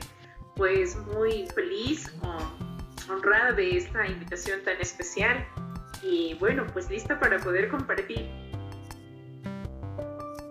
Claro, eh, eh, Zulay, eh, bueno, eh, por segunda vez estás aquí en el... ¿Qué, tal? ¿Qué te pareció la primera entrevista? ¿Qué te pareció la, primera vez que estuvimos conversando? Pues bien, muy bien, como te dije, pues yo me sentí muy a gusto y bueno, por esa razón estoy otra vez aquí para poder conversar un poquito más contigo, compartir este espacio, que me puedan conocer un poquito más a mí y bueno, pues eso nada más. Hoy día, hoy día ¿Qué te parece tema libre y incorporamos todos los temas ahí dentro? ¿Qué te parece? ¿Qué te parece si hablamos así? Claro, me parece. Ya, eh, a ver, eh, de la última vez que estuvimos hablando, este, estabas contando de, de tu, de que, bueno, eres, como ya nos habías dicho, eres escritora, eres docente. Ahorita estás, hoy día has enseñado, has tenido clases hoy día? Sí, sí, la verdad aquí en Ecuador seguimos con las clases virtuales, entonces sí, normal, di clases, yo trabajo en la, en la tarde, entonces pues normal el horario de clases, compartir con los estudiantes y bueno, em, también eh, considero que la educación en este tiempo ha dado un, un giro bastante grande, considero positivo y como te decía, pues la educación se ha convertido en algo virtual, ¿no? Y esa fue la forma en la que hoy compartí clases con mis estudiantes. Claro, pero entonces eh, eh, tienes horario en la tarde, o sea que ahorita o, o en la mañana. Yo creo que ahorita, no, parece que me dijiste en la tarde. eh, sí, yo precisamente inicio clases em, en la jornada de la tarde, acá empieza a la una de la tarde. Hay jornada matutina y vespertina. Y, pero, o sea, ahorita estás en hora de clase entonces, o no, ya terminé mi espacio de clases. Ah, ya, hasta empezaba a la una, digamos. Ajá, sí. ¿Y qué tal, qué tal el día? ¿Qué tal, qué tal eh, un día más de, clases? ¿Qué, tal los chicos? ¿Qué, qué, qué enseñas? ¿Secundaria, primaria? Eh, yo enseño primaria, pues bien, el grupo de estudiantes es muy bueno. Yo trabajo con aproximadamente 33 estudiantes, trabajo para una institución educativa eh, del gobierno, del Estado. Bueno, acá le llamamos fiscal. Y ha sido muy, muy positivo. Tengo un equipo que es muy bueno, un grupo de estudiantes muy buenos, la verdad. Claro, y tienes paciencia con los niños, o sea, eh, te llevas bien. Es, difícil, ¿no? Eh, con 33 chicos, ¿no? Bueno, sí, sí, es complicado, pero la verdad, pues a mí me gusta mucho mi carrera, me gusta lo que hago, porque trabajar con ellos eh, es algo muy especial, pues los niños te dicen lo que ellos piensan, lo que sienten, em, te expresan de una forma muy sencilla sus sentimientos, ¿no? Que cuando vamos creciendo es cuando ya nos, nos sentimos como un poco extraños al expresar lo que sentimos, pero, pero los niños tienen esa característica, ¿no? Esa, esa dulzura, esa pureza donde te dicen pues lo que ellos sienten, lo que ellos piensan. Y esa es una de las cosas que hace que a mí me guste mucho, mucho esta, esta profesión que yo tengo. Claro, ¿qué es lo más loco que te han dicho un niño así que te haya, te haya puesto a pensar y que haya dicho, ¿qué, que me, me, ha dicho algo que me, me, dejado pensando, una cosa así? ¿Alguna vez te ha pasado eso? Porque los niños sueltan cualquier cosa, ¿no? Te dicen cosas que a veces no, te das cuenta. Claro, sí. De hecho, a veces pues tú estás compartiendo una clase, ¿no? Y de pronto hay algún estudiante que le gusta investigar mucho sobre algún tema. Em, por ejemplo, yo tenía un estudiante como de unos seis años y él sabía absolutamente todo sobre los, los dinosaurios. Y sabía cómo se llamaba cada uno, de qué se alimentaba. Y cuando me recuerdo que me preguntó por, por uno, pues yo la verdad no sabía qué, qué responderle, ¿no? Entonces él me explicó cuáles eran las características, eh, qué comía, dónde vivía, por qué se había muerto, por qué se había exterminado. Y bueno, eh, hoy en día pues la educación ha cambiado mucho en cuanto a eso, ¿no? Eh, antes prácticamente el docente era el que sabía todo y el estudiante se limitaba a aprender. Pero hoy en día pues hablamos ya de un intraaprendizaje, donde, el, donde, el, estudiante es el centro del aprendizaje y, ya no es una persona que va solamente a aprender, sino va a compartir también sus conocimientos con, el, con sus compañeros y con el docente. Claro, claro, claro. A ver, eh, tú, por ejemplo, a ver, me, remonto a las épocas de, mi época escolar. Y, por ejemplo, tú identificas a, un alumno, por ejemplo, entre 6, 7, 8 años, gente que están en tu aula, identificas a alguno que, es más inteligente, un poco, un poco más rápido que los demás. Eh, ¿Le das un trato especial o, o cómo, cómo, cómo lo, lo, llevas? ¿Cómo, cuando tú identificas a un chico que es un poquito más que saca mayor, mejores notas que los demás, ponte. Claro, bueno, hay estudiantes que sí, es muy fácil tal vez para que ellos aprendan. No tengo un trato preferencial hacia ninguno y la verdad lo digo desde lo más profundo de mi corazón. Em, hay estudiantes que aprenden con mucha facilidad, pero todos tenemos, yo considero, pues dones y talentos distintos. A veces pensamos que porque un estudiante es bueno en matemáticas, pues es muy inteligente, ¿no? Y de pronto otro es bueno en dibujo, pero como que tal vez tendemos a minimizar. Em, por mi parte, yo siempre trato de, que ellos puedan sentirse bien con, lo que ellos son, con sus eh, características, con sus habilidades. También influye mucho el entorno en el aprendizaje. Mira, donde yo trabajo, pues hay, hay niños de de toda clase social y influye mucho eso. Entonces, eh, hay muchos niños que tal vez eh, podrían dar más para ellos, ¿no? Sus estudios, pero les limita, por ejemplo, el hecho a veces de que no tienen internet para poder conectarse, no tienen tal vez los recursos para realizar sus actividades, incluso para alimentarse bien. Entonces, ese niño no va a rendir igual que, que otro, ¿no? Su entorno familiar pero realmente pues un favoritismo no. Creo que esto no debería existir en una aula, porque no, pues cada niño, cada persona es un mundo diferente, pero aprende a su manera, a su ritmo. A mí me gusta mucho una imagen donde se ve que una, una maestra, un docente riega una plantita y algunas crecen más rápido, otras un poquito más lento, pero a la larga todas llegan a su objetivo. Claro, no, claro, yo no hablaba de, de que tengas preferencia por, ¿no? sino que me imagino que al profesor le da más gusto el alumno que aprende más rápido, ¿no? Como que dice, oye, qué rápido aprende, ¿no? Le, puedo eh, aconsejar de repente literatura, ¿no? Algo más para que pueda seguir creciendo, ¿no? O sea, eh, digamos, hay un trato casi diferenciado, ¿no? Porque a un chico que está creciendo a un ritmo normal, o que está desarrollando un ritmo, un ritmo normal, le das determinadas lecturas, pero de repente un chico que, es, que ya viene leyendo más cosas, que ya conoce, que aprende, capta más rápido, aprende más rápido, saca buenas notas, depende de una literatura un poquito más compleja, ¿no? A eso me refería. Ah, ya, claro, bueno, pues sí, ¿no? Tú le puedes recomendar que, que pueda leer algo, que pueda hacer algo más, pero déjame decirte que por mi parte, ¿no? Esto es algo muy, muy personal a veces la verdadera satisfacción yo la he podido sentir cuando un estudiante que de pronto tiene desafíos para hacer sus, sus tareas empieza a hacerlas. Yo recuerdo que trabajaba con un estudiante que él me decía que para él era muy aburrido hacer tareas y él casi nunca hacía sus tareas. Había ya, casi estaba terminando la escuela y ese era su desafío, pero él era muy inteligente. Entonces, eh, pues empezamos a, ver con él cuáles eran las cosas que de pronto le impedían o hacían que postergue que él haga actividades.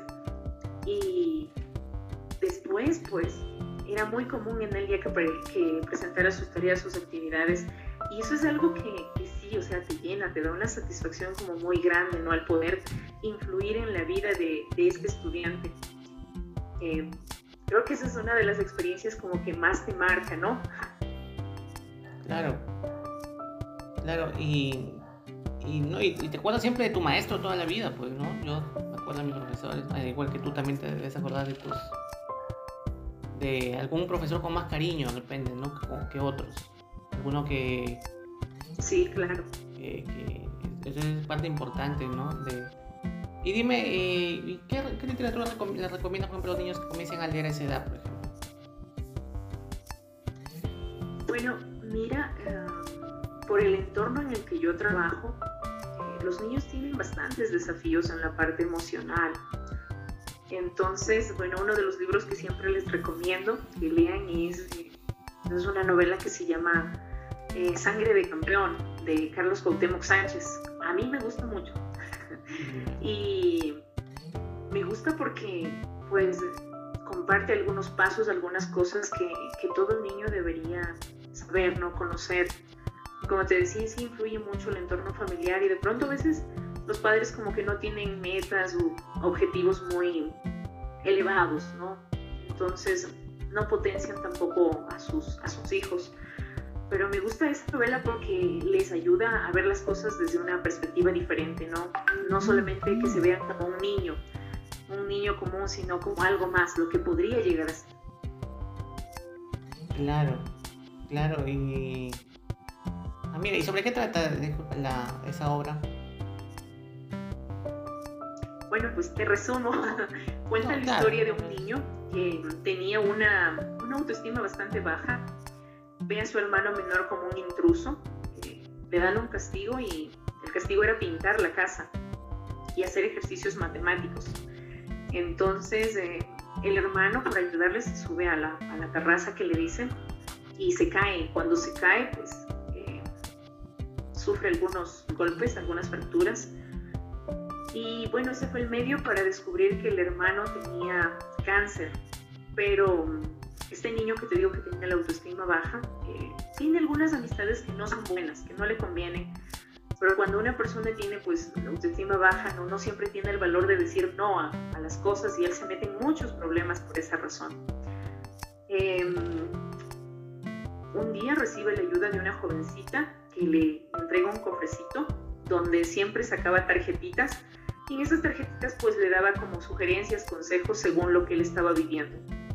Y el libro se termina cuando su hermanito pues logra superar el cáncer y él en especial em, logra tener más confianza en él. Y esa es la forma en la que se termina el libro. Mm, claro, como eh, es un libro como para, para niños, ¿no? Como para, para ir formando también su, carácter, ¿no? De los niños. ¿Y qué opinas? Mira, aquí en el Perú te cuento, eh, se estaba hablando de este, de, este enfoque, de este nuevo enfoque pedagógico, de, no sé si habrá llegado por allá esto del igualdad de género, no, eh, algo como la igualdad de género, pero tenía mucho que ver con el tema del género. No me acuerdo el nombre ahorita, pero me ha hecho acordar, estamos hablando de, los, de la educación y esto. El enfoque de la educación inclusiva. El nuevo enfoque de género algo así. Sí pero tiene un nombre no que se maneja.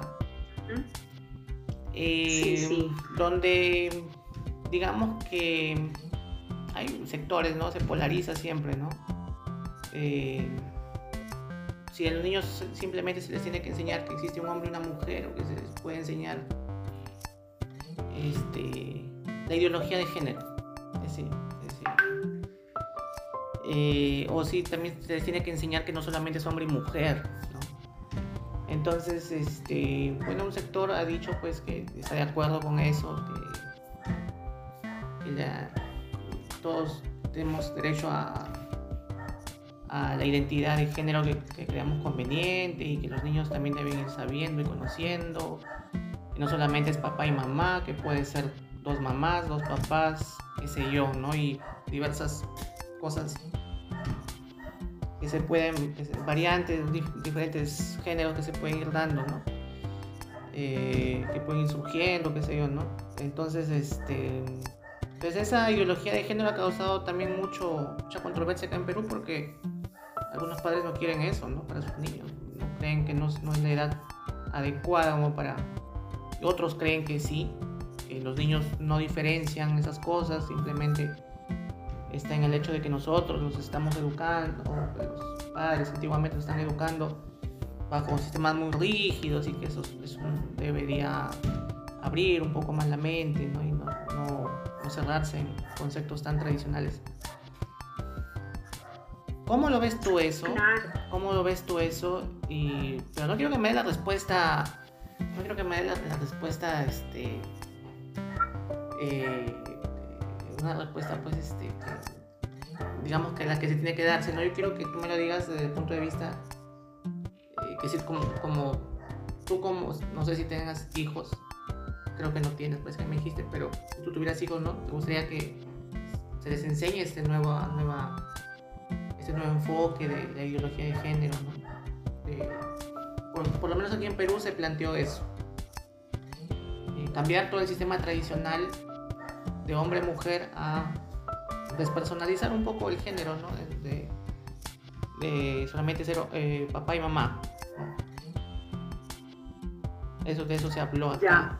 Quisiera saber eh, cómo lo ves, cuál es tu opinión respecto a eso. Bueno, mira, yo creo que la escuela debería limitarse simplemente a enseñar eh, las asignaturas que le corresponden. Y yo creo que la parte de la parte sobre la sexualidad, sobre la identidad, pues deberían encargarse los padres. Eh, creo que tanto en tu país como en el mío y en muchos países de Centro y Sudamérica tenemos problemas graves en educación y considero que esos problemas son los más necesarios e importantes a tratar. Estoy segura que igual por esta pandemia pues se dieron muchos casos de niños que no tienen ni siquiera para comer, ¿no?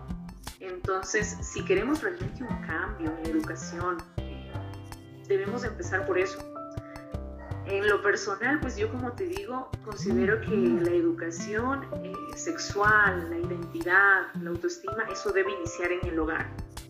Ahora, hay un problema muy grande también en esto, ¿no? Hay muchos tabús todavía dentro de los hogares y lamentablemente para muchas personas la escuela para aprender sobre identidad, sobre sobre sexo y tantas cosas eh, se ha convertido en la pornografía y esto es algo muy negativo, muy dañino y sobre todo con esta pandemia donde pues los dispositivos móviles se han, se han vuelto parte de, de la vida, del aprendizaje y cada vez es más fácil poder encontrar este tipo de contenido. Entonces, bueno, pues resumiéndote, yo considero que si realmente quieren cambiar eh, la educación, el futuro del país, no deberían eh, ocuparse eh, precisamente de, este tema, sino de temas que son más importantes.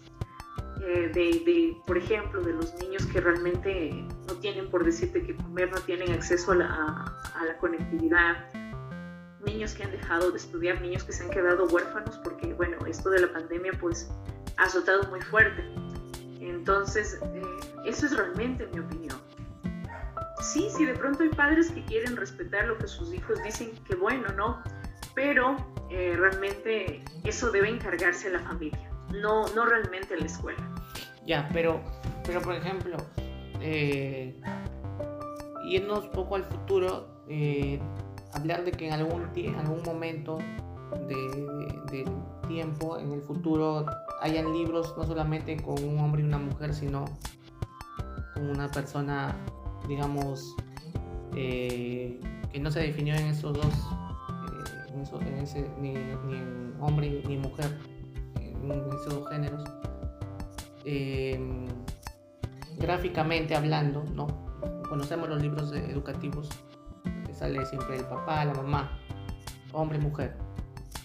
Pero, ¿crees que llegar a eso sería avanzar o cómo lo ves? ¿no? Vemos los dibujitos, ¿no? De, en un libro, por ejemplo. Sí. Eh, papá y la mamá, ¿no? Eso cambia algún, en algún momento, no ahora, de repente más adelante, en unos 10 años más. Eh, ¿cómo, ¿Cómo verías eso más o menos? ¿Cómo lo... ¿Crees que se debería hacer para empezar o no? Porque claro, tú me dices, este, eh, claro, nosotros no tenemos un tiempo para meternos en temas eh, eh, sexuales ni identidad sexual. Pero creo que vamos un poco en ese camino, ¿no? De cambiar toda la, bibliografía eh, de los colegios a volverlos un poco no tan cerrados, sino un poco más abiertos, aparentemente, ¿no? de ciertos sectores, que es lo que quieren. Claro, mira, eh, realmente un niño es fácil de manipular y un adolescente, como la palabra lo dice, adolece. Es más, se dice que, que la verdadera madurez de la persona llega a los 30 años. Entonces, eh, para eso están precisamente los, los padres, ¿no? Para poder educar. Ahora, yo considero que si queremos llegar a, a futuro, como tú decías hace unos 10 años, unos 10 años más adelante, eh, pues habrá personas que tú no les vas a poder hacer cambiar la, de opinión, ¿no? Cada quien tiene su opinión, pero sí considero que es muy importante que podamos trabajar en el respeto. El respeto hacia pues, quien acepta y hacia quien no acepta. Eso considero que es fundamental. Pero eso es algo que se trabaja en el hogar, en las paredes, dentro de las paredes de, de tu casa, ¿no? Entonces, desde mi punto de vista, pues eh, yo por mi parte no considero que que realmente sea esa como la, la solución para el aceptar, el incluir nuevas palabras, nuevos términos. Considero que lo más importante es que podamos formar una sociedad respetuosa, una sociedad con valores. Entonces, eso va a hacer que, que nos evitemos muchos problemas a futuro. Claro, Esa realmente considero que es la clave. Porque es un cambio en el lenguaje, ¿no? Quieren, ver, quieren digamos, quiere introducir un cambio en el lenguaje, ¿no? en el lenguaje, ¿no? Un lenguaje inclusivo, que dicen, ¿no? Ajá, hablan de un lenguaje inclusivo cuando realmente, pues los niños, muchos tienen dificultades para aprender a leer y escribir. Entonces, eh, queremos avanzar hacia algo que, que ni siquiera tiene unas bases sólidas para mí. Entonces, y como te digo, pues yo considero estoy 100% segura que eso es algo que deben tratar eh, dentro de, casa. Ahora la escuela, claro, por ejemplo, donde yo trabajo, el ministerio hace muchas campañas en cuanto a esto para prevenir, por ejemplo, el bullying. Es algo muy bueno. Mira, el bullying simplemente se acabaría si, si tuviéramos una sociedad que enseña a respetar a los demás. ¿Sí? Por eso te decía que, que es muy importante esto del respeto. Eh, antes que crear palabras, eh, no sé, inclusivas, nuevas formas de, dirigirnos hacia los demás, considero que debemos empezar a utilizar las que ya tenemos, eh, relacionadas, como te decía, pues a los valores. Yo considero que lo que nos podría salvar como sociedad es eso. Eh, yo he visto entrevistas a jovencitos que precisamente están defendiendo esto, incluso han hecho marchas, se han tomado colegios. Sí, sí pero, pero cuando les preguntan, bueno, ¿qué realmente es esto? No, no saben qué responder, simplemente están repitiendo algo, algo que escucharon. Eh, todavía no tienen formado una, una, personalidad, un carácter, y eso es algo negativo, porque pues son como una marioneta, ¿no? Van de acá para allá, repitiendo algo que escucharon. Eso demuestra que, que nos falta, ¿no? Que nos falta trabajar en esa persona, porque cuando una persona no tiene una, personalidad definida, pues es como que va y viene, ¿no? Eso considero a veces que quiere formar esto de las ideologías, ¿sí? Quiere a veces acabar con la esencia, para mí, con la esencia humana, porque pues la mujer es muy bonita, muy especial con las características que tiene que son únicas de una mujer, igual el hombre. Entonces, eh, ¿Qué queremos formar al dejar de lado estas características y esta esencia? Si alguien de pronto quiere algo distinto, pues que lo tenga, siempre y cuando esa persona sea respetuosa y los demás mostremos respeto hacia esa persona. Claro, y justamente, este, justamente, y bueno, eso, pero ese tipo, eso es claro, pero si uno se, digamos, se opone, ¿no? A ese tipo de cosas, digamos, este, que son eh, conductas homofóbicas ¿no? o que, que no somos empáticos, ¿no? Se, acusa, ¿no? Muchas veces por no querer abrir un poco este, ese tema, ¿no? Que es, es complicado, ¿no? Debe ser complicado también para un docente, ¿no? Como en tu caso, por ejemplo, tratar ese tema o, o enfocarlo, ¿no? tocar este tema, ¿no? Que es bastante, bastante delicado. porque... Claro. Porque, porque está en todos lados, ¿no? O sea, eh, tenemos familiares o de repente amistades que, son, tienen otra, una orientación distinta, ¿no? Por así decirlo.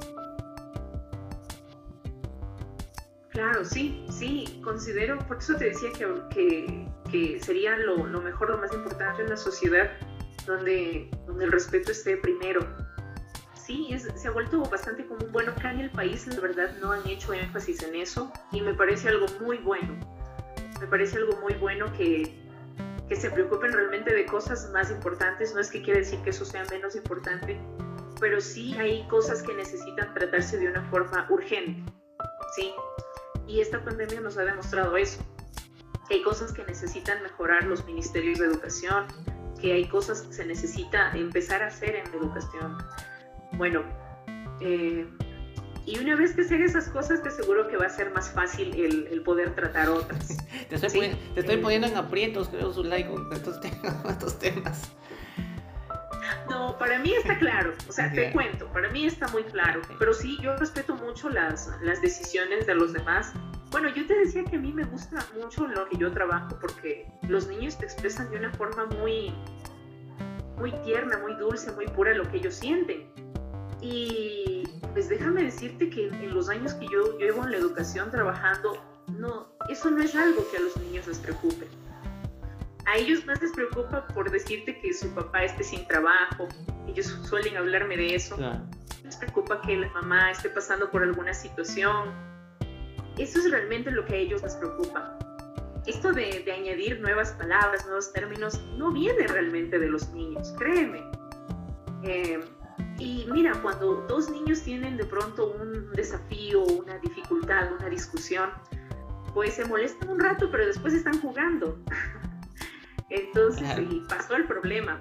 Los adultos somos los que nos cuesta perdonar, ¿no? Entonces, eh, para mí es un tema que no viene directamente de los niños. Es un tema más que les conviene a ciertos adultos, a cierta población. Claro, ¿no? Debes a algún sector en especial, ¿no? Que, impulsa estas cosas porque, porque viene con bastante fuerza y con bastantes eh, con bastantes formas un poco impositivas, ¿no? Hay que cuidar ya la manera de hablar, hay que cuidar la manera de cómo tratar, porque si de repente dices, algo que, de repente puede sonar no inclusivo, eh, se te puede marginar o se te puede tratar de, como alguien hostil, ¿no? Entonces, en esa parte es complicado. Y, siguiendo en esa ruta, ¿qué opinas de tú que eres escritora y que vienes de, la escuela, un poco de, la época mía también, pues tenemos por ahí creo la misma edad, yo soy un poco mayor. Este, ¿Qué opinas de, la literatura que sale un poco en ese, tono, ¿no?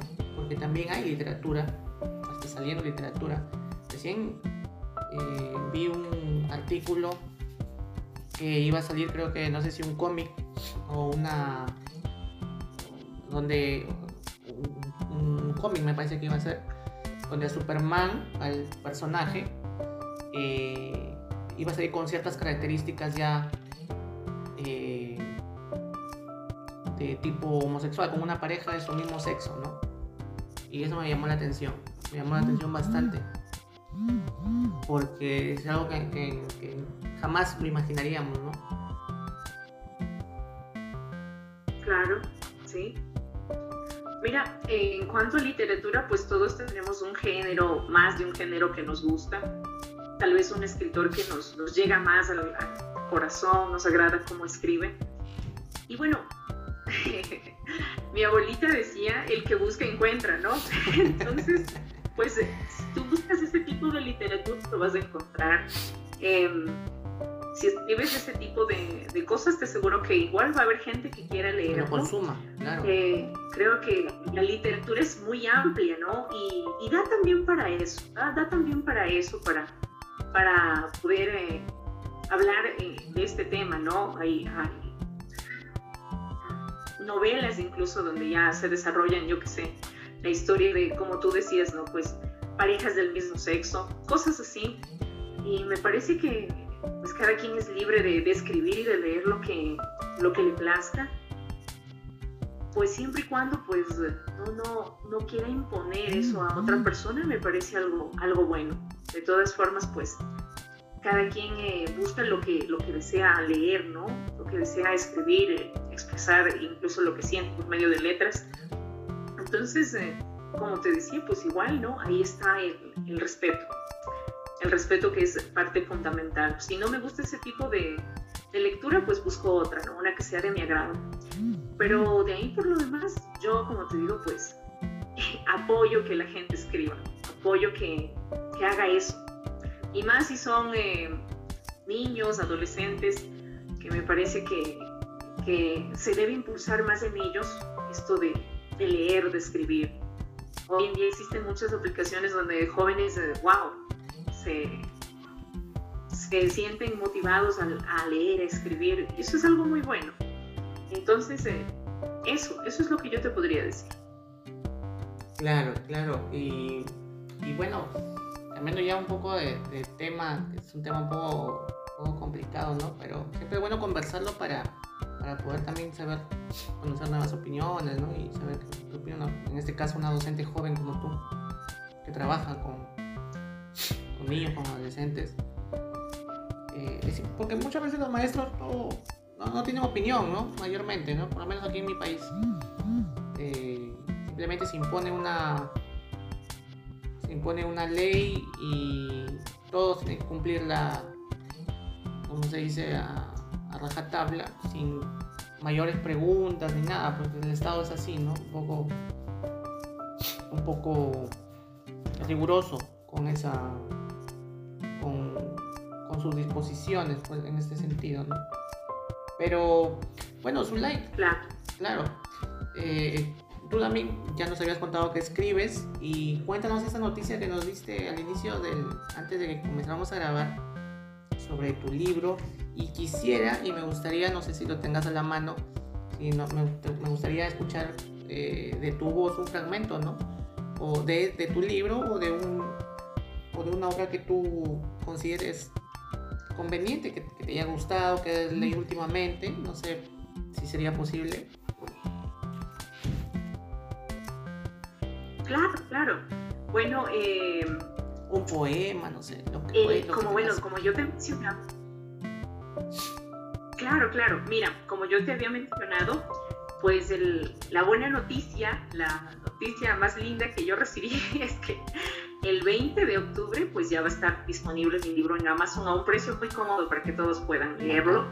Ahí. Es mi primer libro, es como digo, mi primer hijo en, eh, eh, en papel, ¿no? Y la verdad, recuerdo que un amigo me decía, cuando tú escribes tu primer libro es como tu favorito.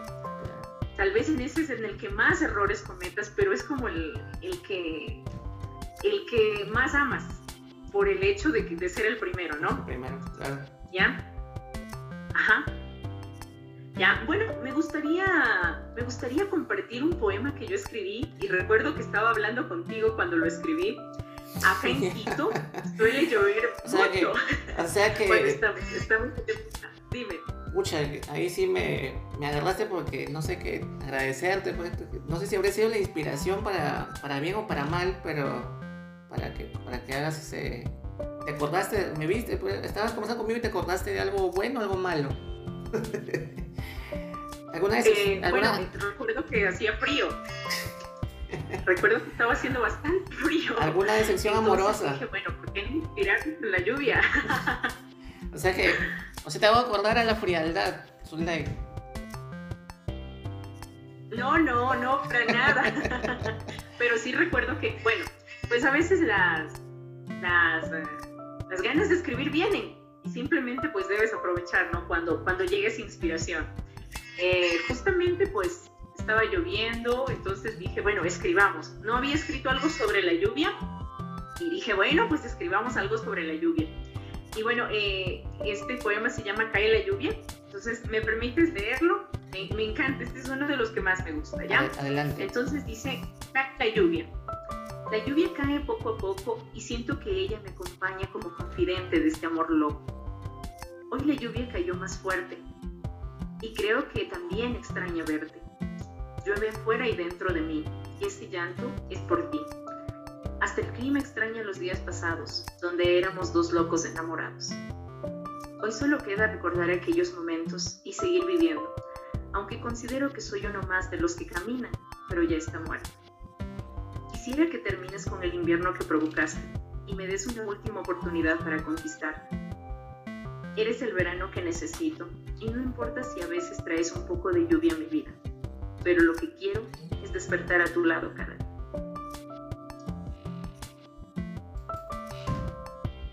Oh, eso. Sí. Ese, ese, es, qué bonito, qué bonito. ¿Sigue? ¿Continúa o ahí, ahí queda? Ahí termina, ahí, termina. Muy, muy bonito y he estado prestando atención a las frases y te quiero preguntar, porque yo también he hecho poemas en algún momento y, y también es algo que me gusta. Y quería preguntarte, y para alguien que escribe o para hacer un buen poema o no sé, para alguien que tiene ese sentimiento de, de poder este, recepcionar todo y luego transmitirlo a un papel, el amor más bonito es el amor que se da con facilidad o es el amor con el que uno sufre más. Bueno, acá hay en Ecuador cuando tú estudias literatura, eh, ahí habla de una generación decapitada. y todos tienen una característica, que se enamoraban y no llegaban ni a los 30 y se suicidaban. Ah, Entonces, los poemas son muy buenos, muy bonitos. Entonces, pues yo considero que, que los mejores escritos, pues a veces te salen cuando cuando sientes que hay algo que te, que te está doliendo, cuando sientes una espina un recuerdo. Y eh, yo te puedo decir en lo personal que tal vez las cosas que yo considero más bonitas he podido escribir sobre amor, las he escrito cuando he tenido el corazón roto. Por eso, por eso. A eso iba. Pues decía, creo que para, escribir no hay mejor o no hay mejor este incentivo que ese amor eh, no correspondido o ese amor eh, fallido, ¿no? Sí, sí, definitivamente. Y a raíz, y bueno, de, otros poetas pues he podido leer eh, que esos poemas que muchas veces nos, nos llegan hacia lo más profundo, los escribieron cuando estaban sufriendo por un amor, por una persona que, les quitaba el sueño, que hasta les, les quería quitar la vida ya, o se querían quitar la vida por esa, persona. Esa irónico, ¿no? Y, y, esa persona, y esa persona a veces ni sabía de, o en algunos casos, como en mi caso, por ejemplo, ¿Zulay ha sufrido por amor o no ha sufrido por amor?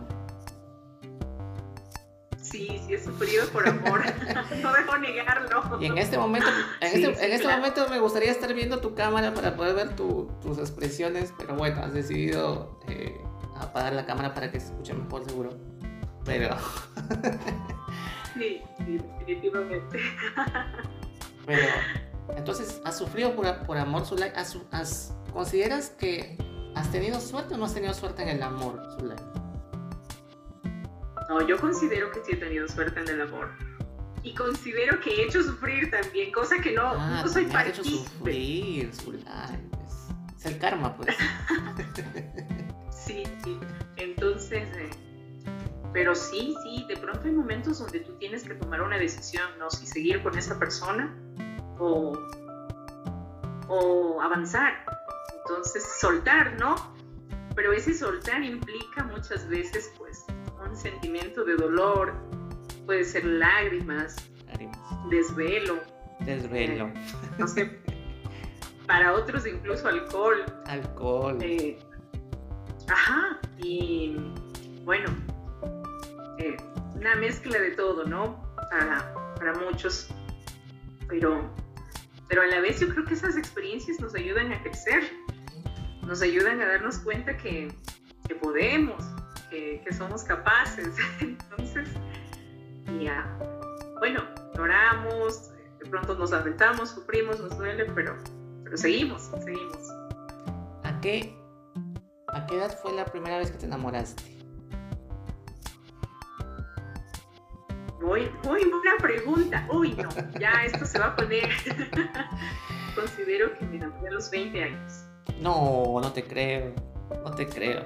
Sí, sí, sí. Considero que me enamoré a los 20 años. Pero de más chica, ¿no? Nunca tuviste, eh, no sé, ese, esa... Ilusión. Ya. Ilusiones, sí. Ya, por eso te pregunto, o sea, no te hablo del enamoramiento formalmente, sino la primera vez que te gustó un chico. Pues de pronto yo tendría unos, unos 13 años, unos 14. ¿Y qué, ¿Y qué pasó? ¿Que llegó a enterarse la otra persona de, tu, de tus sentimientos? Sí, sí, claro, sí, sí, llegó a enterarse. Eh, bueno, primero esa persona me enviaba cartitas. Yo recuerdo que estaba en, en la secundaria. Entonces me enviaba cartitas y bueno, dije como, bueno, este joven está como apuesto, simpático. Pero solamente fue hasta ahí. Fue hasta ahí. Una, una ilusión pasajera. Pero no te gustó, digamos, no fue algo que dijiste que, que no me gusta esta persona y. No, no, no. Fue como una ilusión del momento, nada más. O sea, como, ah, me parece bonito, me parece linda las cartas, el peluche, los chocolates. Pero realmente sí, yo siempre he sido una persona bastante enfocada en los estudios. Entonces creo que eso hacía como que dejar de lado ciertas cosas. Ese es el problema, pues. Mucho estudio y faltó más, más vivir más. enamorarte más, enamorarte más. Creo que eso pasa con muchas personas que, que se dedican a estudiar. Sí, Después de pronto como ya queremos vivir, nos que ya pasó la adolescencia. ya pasó, ya, pasó. Pero es bonito siempre enamorarse y estar enamorado y sentir esa, esa sensación, pues, eh, no sé, esa sensación cuando estás enamorado es, es, y cuando es correspondido, más aún, ¿no? Es mucho más bonito. Claro, claro, sí. Definitivamente, mira, hasta estudios científicos han demostrado que una persona enamorada rinde más en todos los aspectos de la vida. Ah, bueno, yo diría que en aclarando, a veces menos. Aclarando, aclarando. aclarando que rinde más, dijiste, rinde más dónde, este, su like. En todos los no, no, o sea, por decirte, en el campo laboral, por ah, ejemplo, en el campo laboral una persona enamorada es como que una persona que en su trabajo hace las cosas con, con, con más, eh, más alegría. emoción, con más pasión, con más alegría exactamente. Mientras que una persona que de pronto pues no hay nada como que le, no sé, le enamore, le apasione, entonces es como una persona... Está molesta. No, no tiene mucho sentido. Claro, no. Mucho sentido en, la vida, ¿no? Y, y tu primer beso, Zulay, ¿cuándo fue tu primer beso en los labios? Uy, no, ya me pusiste.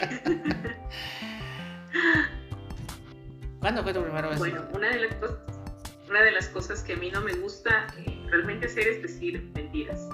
Entonces, pues, voy a ser muy sincera. Eso esperamos todos. Eh, terminé eh, la escuela, recuerdo, y había un niño que me molestaba siempre. Yo, yo soy un poco altita, entonces yo era como la de, las más altas de, de, mi año. Y recuerdo que nos fuimos de paseo y a mí me causaba molestia que este niño siempre me esté molestando.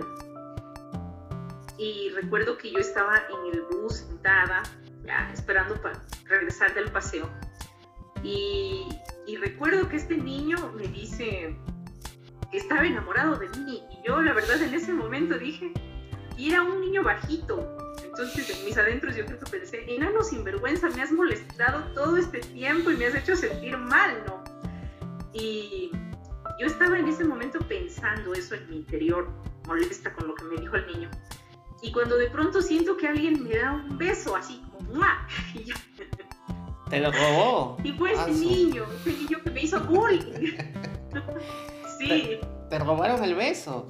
Ah, ¿Y qué hiciste? ¿Qué sentí? No sentiste nada, pues no sentiste nada. Coraje. Coraje. ¿Y qué hiciste? ¿Cuál fue tu reacción? ¿Lo perseguiste? ¿Ya no le dijiste nada? Yo recuerdo que le dije, tú me has molestado y me has hecho sentir mal. Creo que le dije, eres un niño feo o algo así. Pero sí le dije que me molesta y que no me gustó. Y recuerdo que me, me senté y creo que pasé molesta el resto del, del viaje mientras regresábamos a la escuela donde yo estudiaba. Ya. Y. Ah, mira, sí fue, fue el primer beso, no sentiste nada, pues fue un beso robado prácticamente. Eh, y la vez que. ¿Y a qué edad fue la vez que te enamoraste de alguien y fuiste correspondida en igual sentido con esa persona? O sea que justo que la persona que a ti te gustaba, justo la persona que a ti te gustaba, esa persona también tú le gustabas. ¿Ha pasado o, no ha pasado todavía?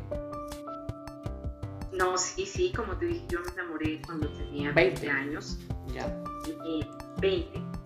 Y recuerdo que conocí a esta persona y teníamos pues una muy buena, una muy buena química. Química. Muy gustos, no sé, no tan parecidos, pero, pero era muy interesante porque esta persona no me decía nada. ¿Cómo así? Y bueno, yo decía, o sea, no, no me decía como algo de quiero tener algo contigo. Para estar juntos, claro. Después ya me dijo. Sí. Entonces, eh, pues yo al principio pensaba que no, no era correspondida. Después ya me di cuenta que sí. Como que era de las personas que le costaba expresar lo que sentía, ¿no?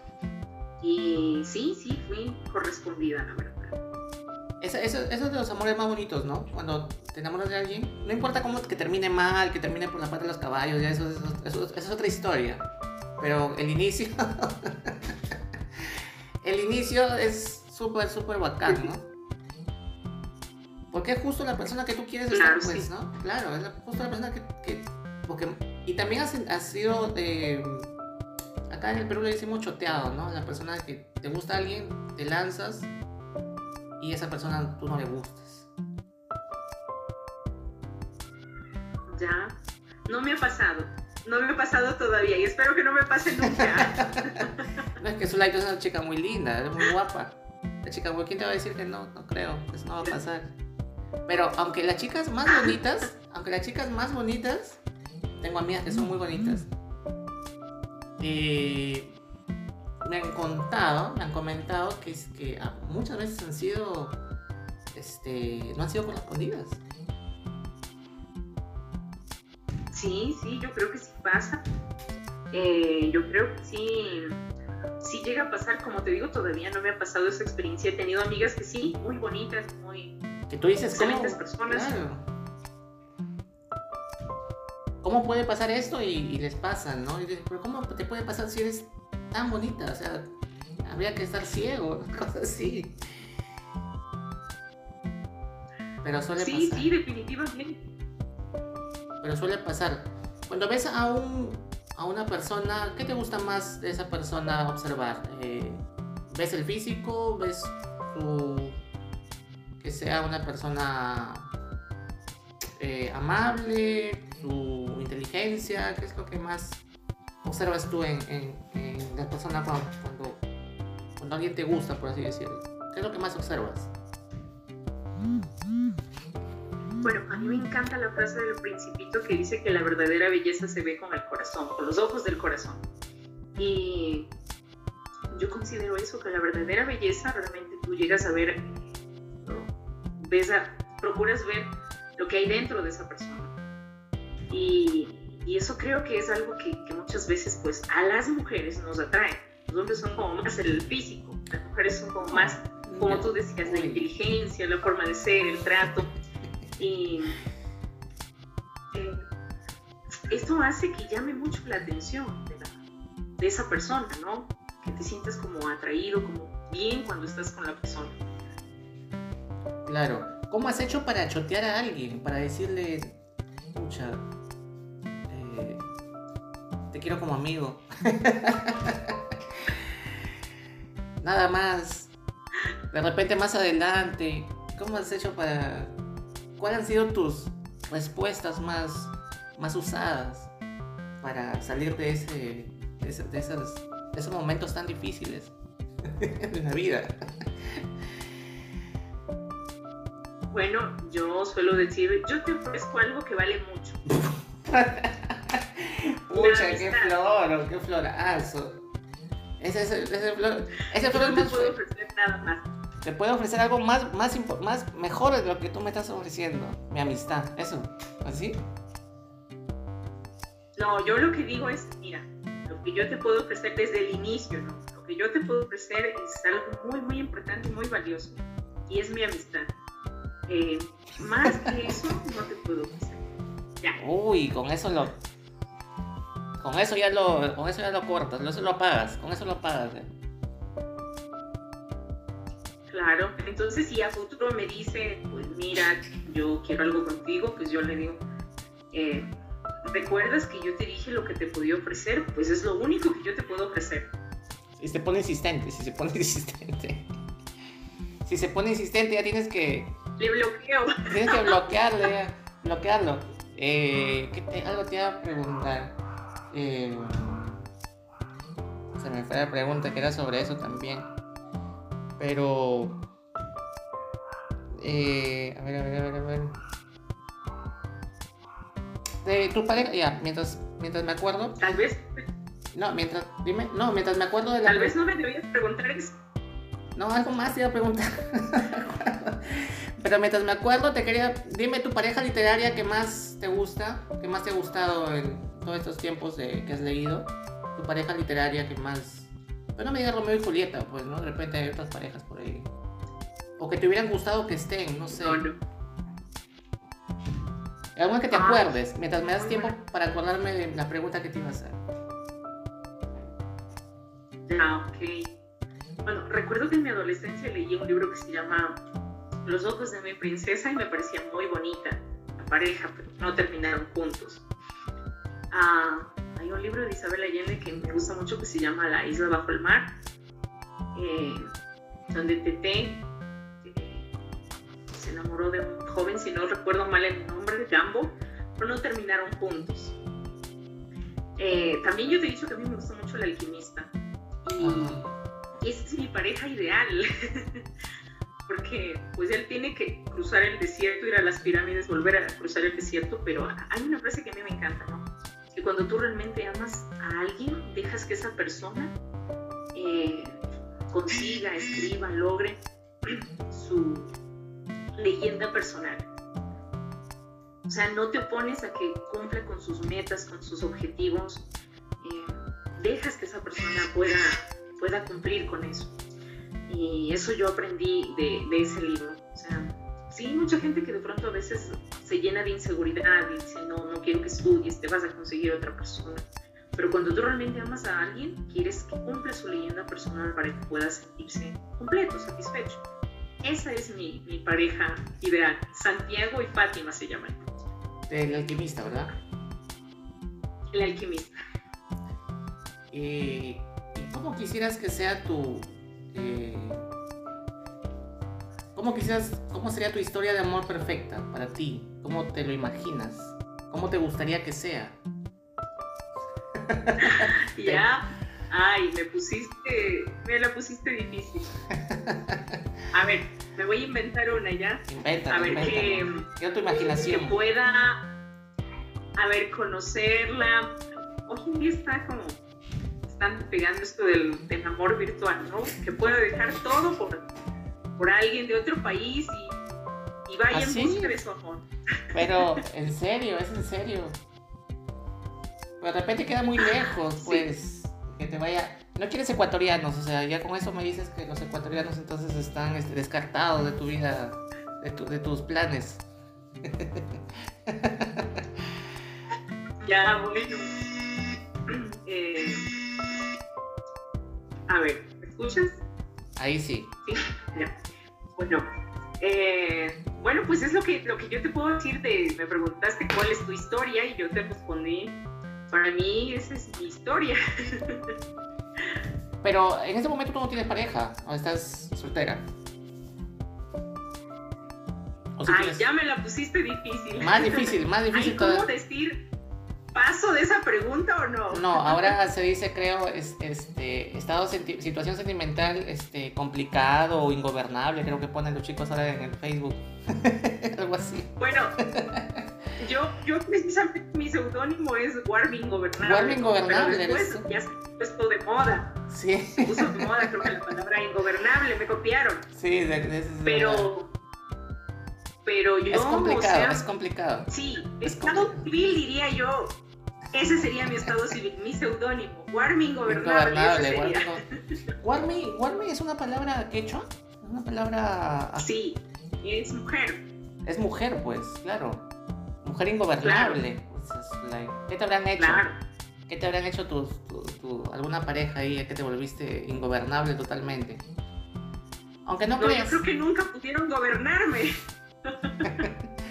Pero cuando la persona se enamora, uy, ya se vuelve pues mansito. Eso es verdad. Ahí, ahí todos caen, ¿eh? todos caemos.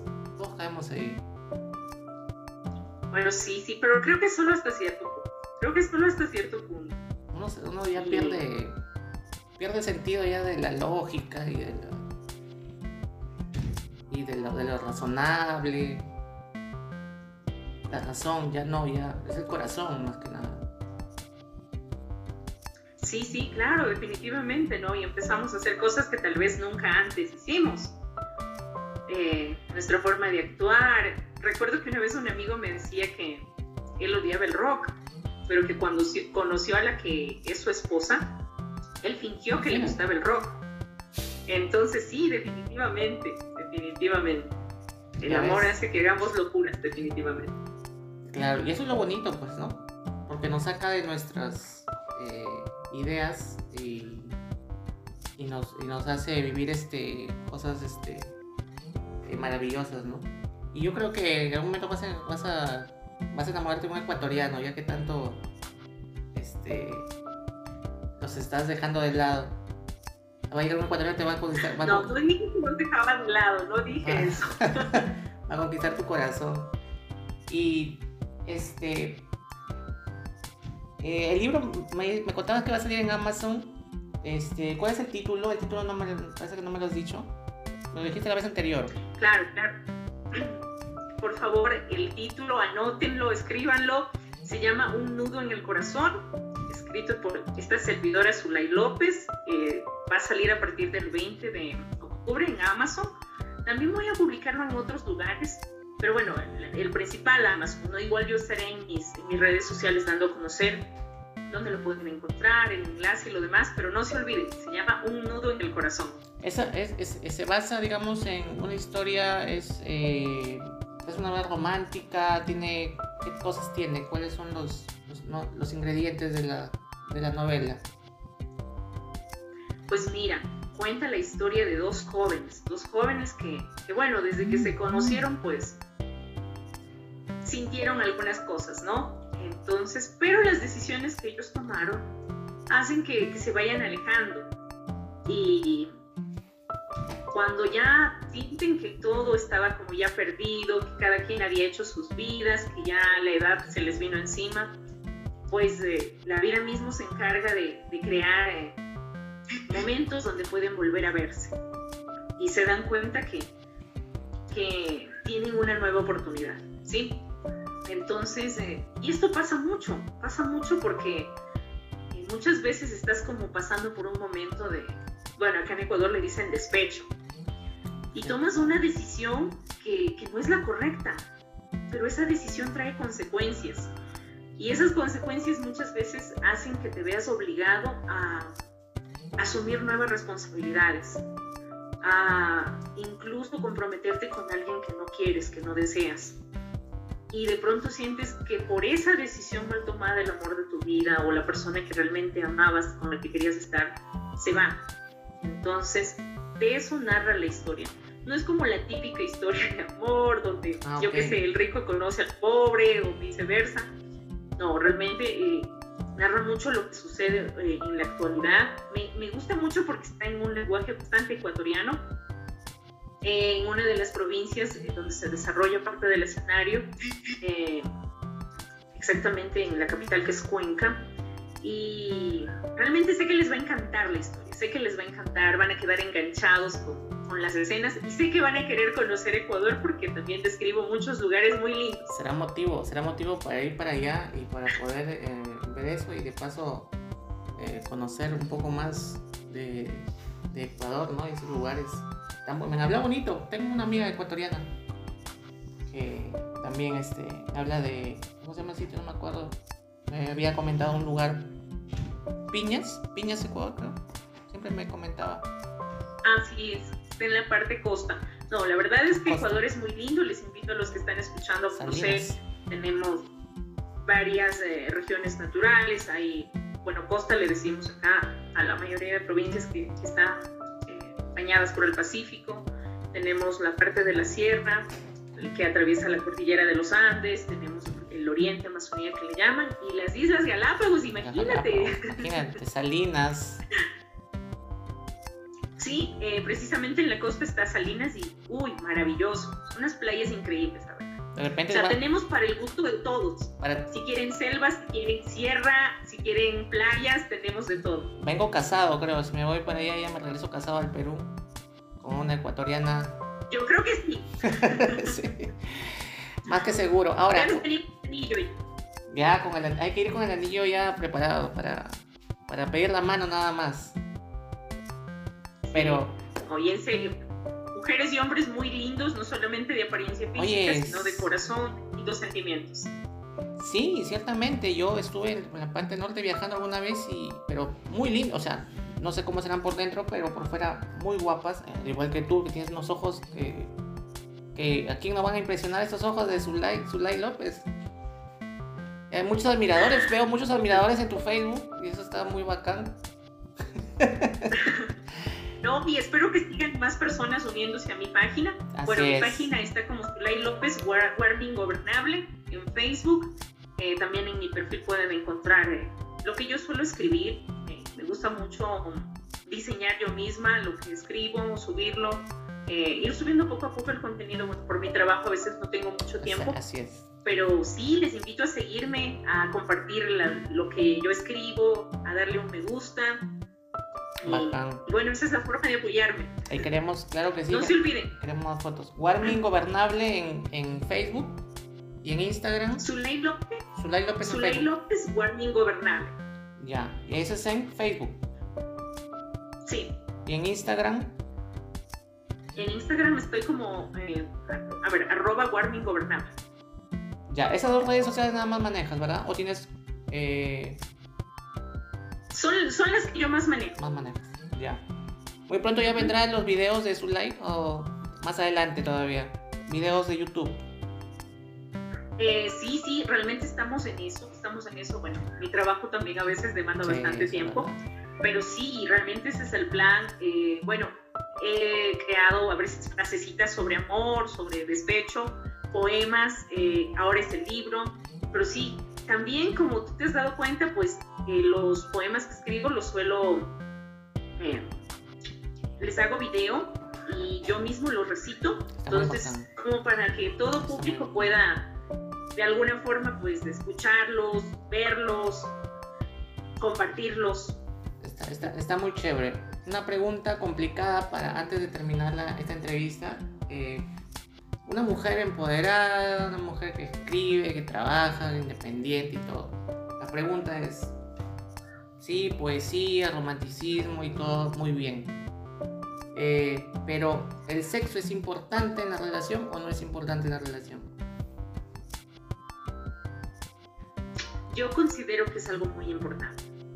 Te digo porque, eh, bueno, yo, yo tengo, un, como te he mencionado, una especialización en, en coaching directivo y liderazgo y otra en desarrollo directivo y liderazgo. Y una de las cosas que más afecta a una pareja es eso.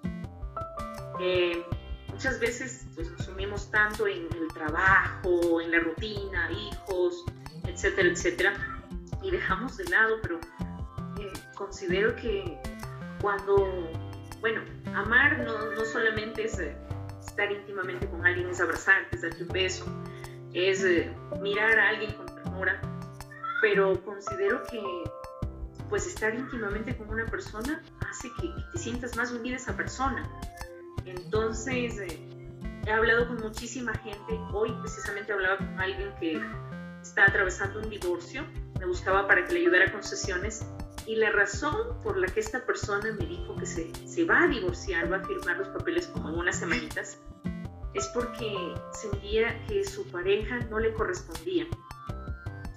Me decía, cada vez que quería estar con, esta, con la persona, con su pareja, le decía que estaba cansada, que, que los niños, etcétera, etcétera. Y bueno, yo le dije, bueno, trataste de resolver tu problema, le explicaste qué es lo que pasaba. Me dijo, sí, yo le dije exactamente, quiero más atención para mí, quiero estar contigo. Y sí, ella cambió, me dijo, cambió por, por algunas semanas, pero luego volvió a la rutina. Entonces, me dijo, y siento que no soy correspondiente. Entonces, mira, un divorcio por esto, exactamente por eso. Eh, considero que es importante para las parejas darse un tiempo, un espacio. Aquellos que ya son casados, tienen hijos, viven en unión libre pero tienen hijos, eh, yo quise pedir a alguien que les ayude cuidando. Es una sugerencia, ¿no? A los niños, darse un tiempo, enamorarse, hacer algo distinto, salir de la rutina, porque no todo en la vida es trabajo, no todo en la vida es estudios. Y el amor realmente hace que nosotros seamos distintos. Una persona que realmente ama, puedes notar en su cara algo distinto, puedes notar la felicidad. Y considero que sí, es fundamental en la relación, es fundamental. Pues y si, sentimos que, que todavía nos falta algo, pues buscar ayuda, ¿no? Ser específicos con lo que queremos. ¿Qué nos gusta, qué no nos gusta, qué nos disgusta, qué puedo mejorar? Así es que yo considero que es muy importante. Y lo bueno que ahora las chicas ya lo dicen, porque antes no lo decían, creo, lo callaban, lo mantenían en reserva, pero ahora ya este, las chicas te lo dicen, ¿no? Oye, si no funcionamos eh, tal cosa, tampoco no podemos forzar las cosas, ¿no? Y eso es también el valedero, ¿no? Porque tiene que haber química a, todo, a, todos, a todo nivel, pues, ¿no? Sí, sí, definitivamente. Eh, como te decía, yo considero que es, importante dar una parte de nuestra prioridad a eso. El poder eh, demostrar a, a, la persona, a nuestra pareja que le amamos. Como digo, no solamente estar íntimamente con una persona es una muestra de amor. El abrazo, el beso, los detalles, las miradas, el, yo que sé, pasar hasta un vaso de agua dice mucho lo que tú sientes por esa persona. Claro, pero, pero obviamente eso no basta, pues, ¿no? Es... Exactamente, es un todo. O sea, es no, un todo. No solamente son las flores, ¿no? Sino es todo un complemento, pues, ¿no? Porque no puede ser una cosa sin la otra. Es, es parte de la vida. Y bueno, Zulay, ha sido un gusto, nos has contado un poco más de ti, te conocemos un poco más, los quienes nos están escuchando también saben, están conociendo un poco más de tu vida, de tus cosas, eh, lo que estás haciendo, lo que estás escribiendo.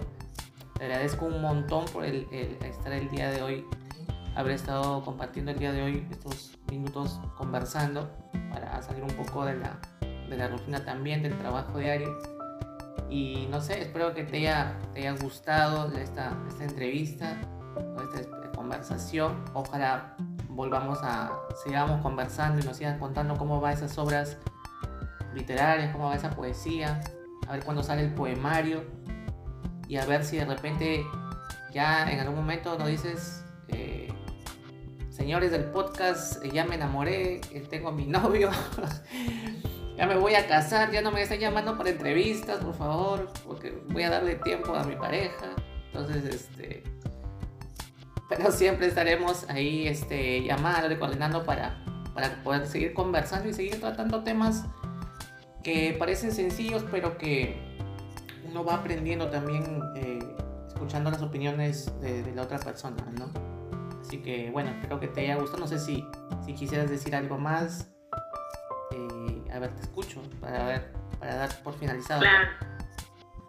Claro, bueno, muchísimas gracias por la invitación. Realmente siempre eh, me siento a gusto cada vez que hablamos. Entonces, realmente qué honor poder estar esta tarde contigo. Muchos saludos a las personas que nos escuchan y bueno, no se olviden, pues en Facebook estoy como Zulay López, Guardia Ingobernable, en eh, Instagram como arroba Guardia Ingobernable. Eh, mi libro, no se olviden, se llama Un nudo en el corazón para que puedan buscarlo en Amazon.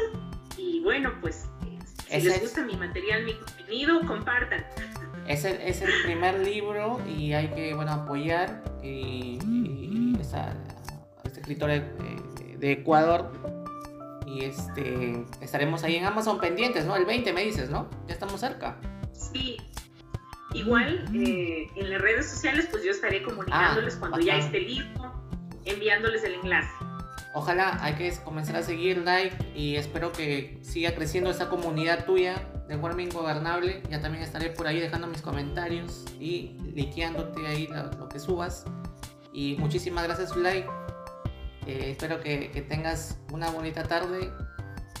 Muchos saludos por allá. Gracias. Gracias. Cuídate mucho. Igual. Estamos hablando. Espero pues seguir compartiendo. Sí, sí. Chao. Te voy a seguir molestando. ok. Gracias. Ok, chao. Bien. Eh, fue Zulay López que estuvo el día de hoy con nosotros así de, improviso, nos dio la, entrevista el día de hoy. Eh, salió una bonita conversación.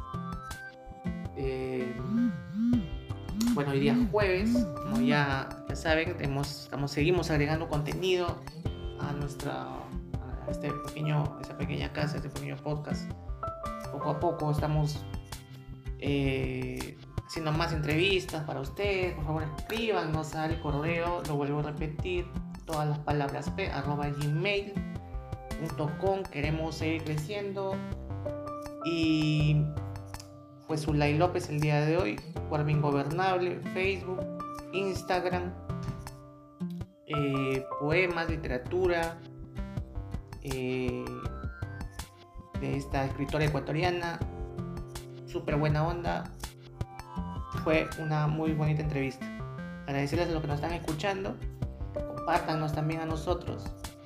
Eh, jueguense por ahí el, el link de, de este podcast. Y ya será hasta la próxima entrevista. Nos vemos y gracias.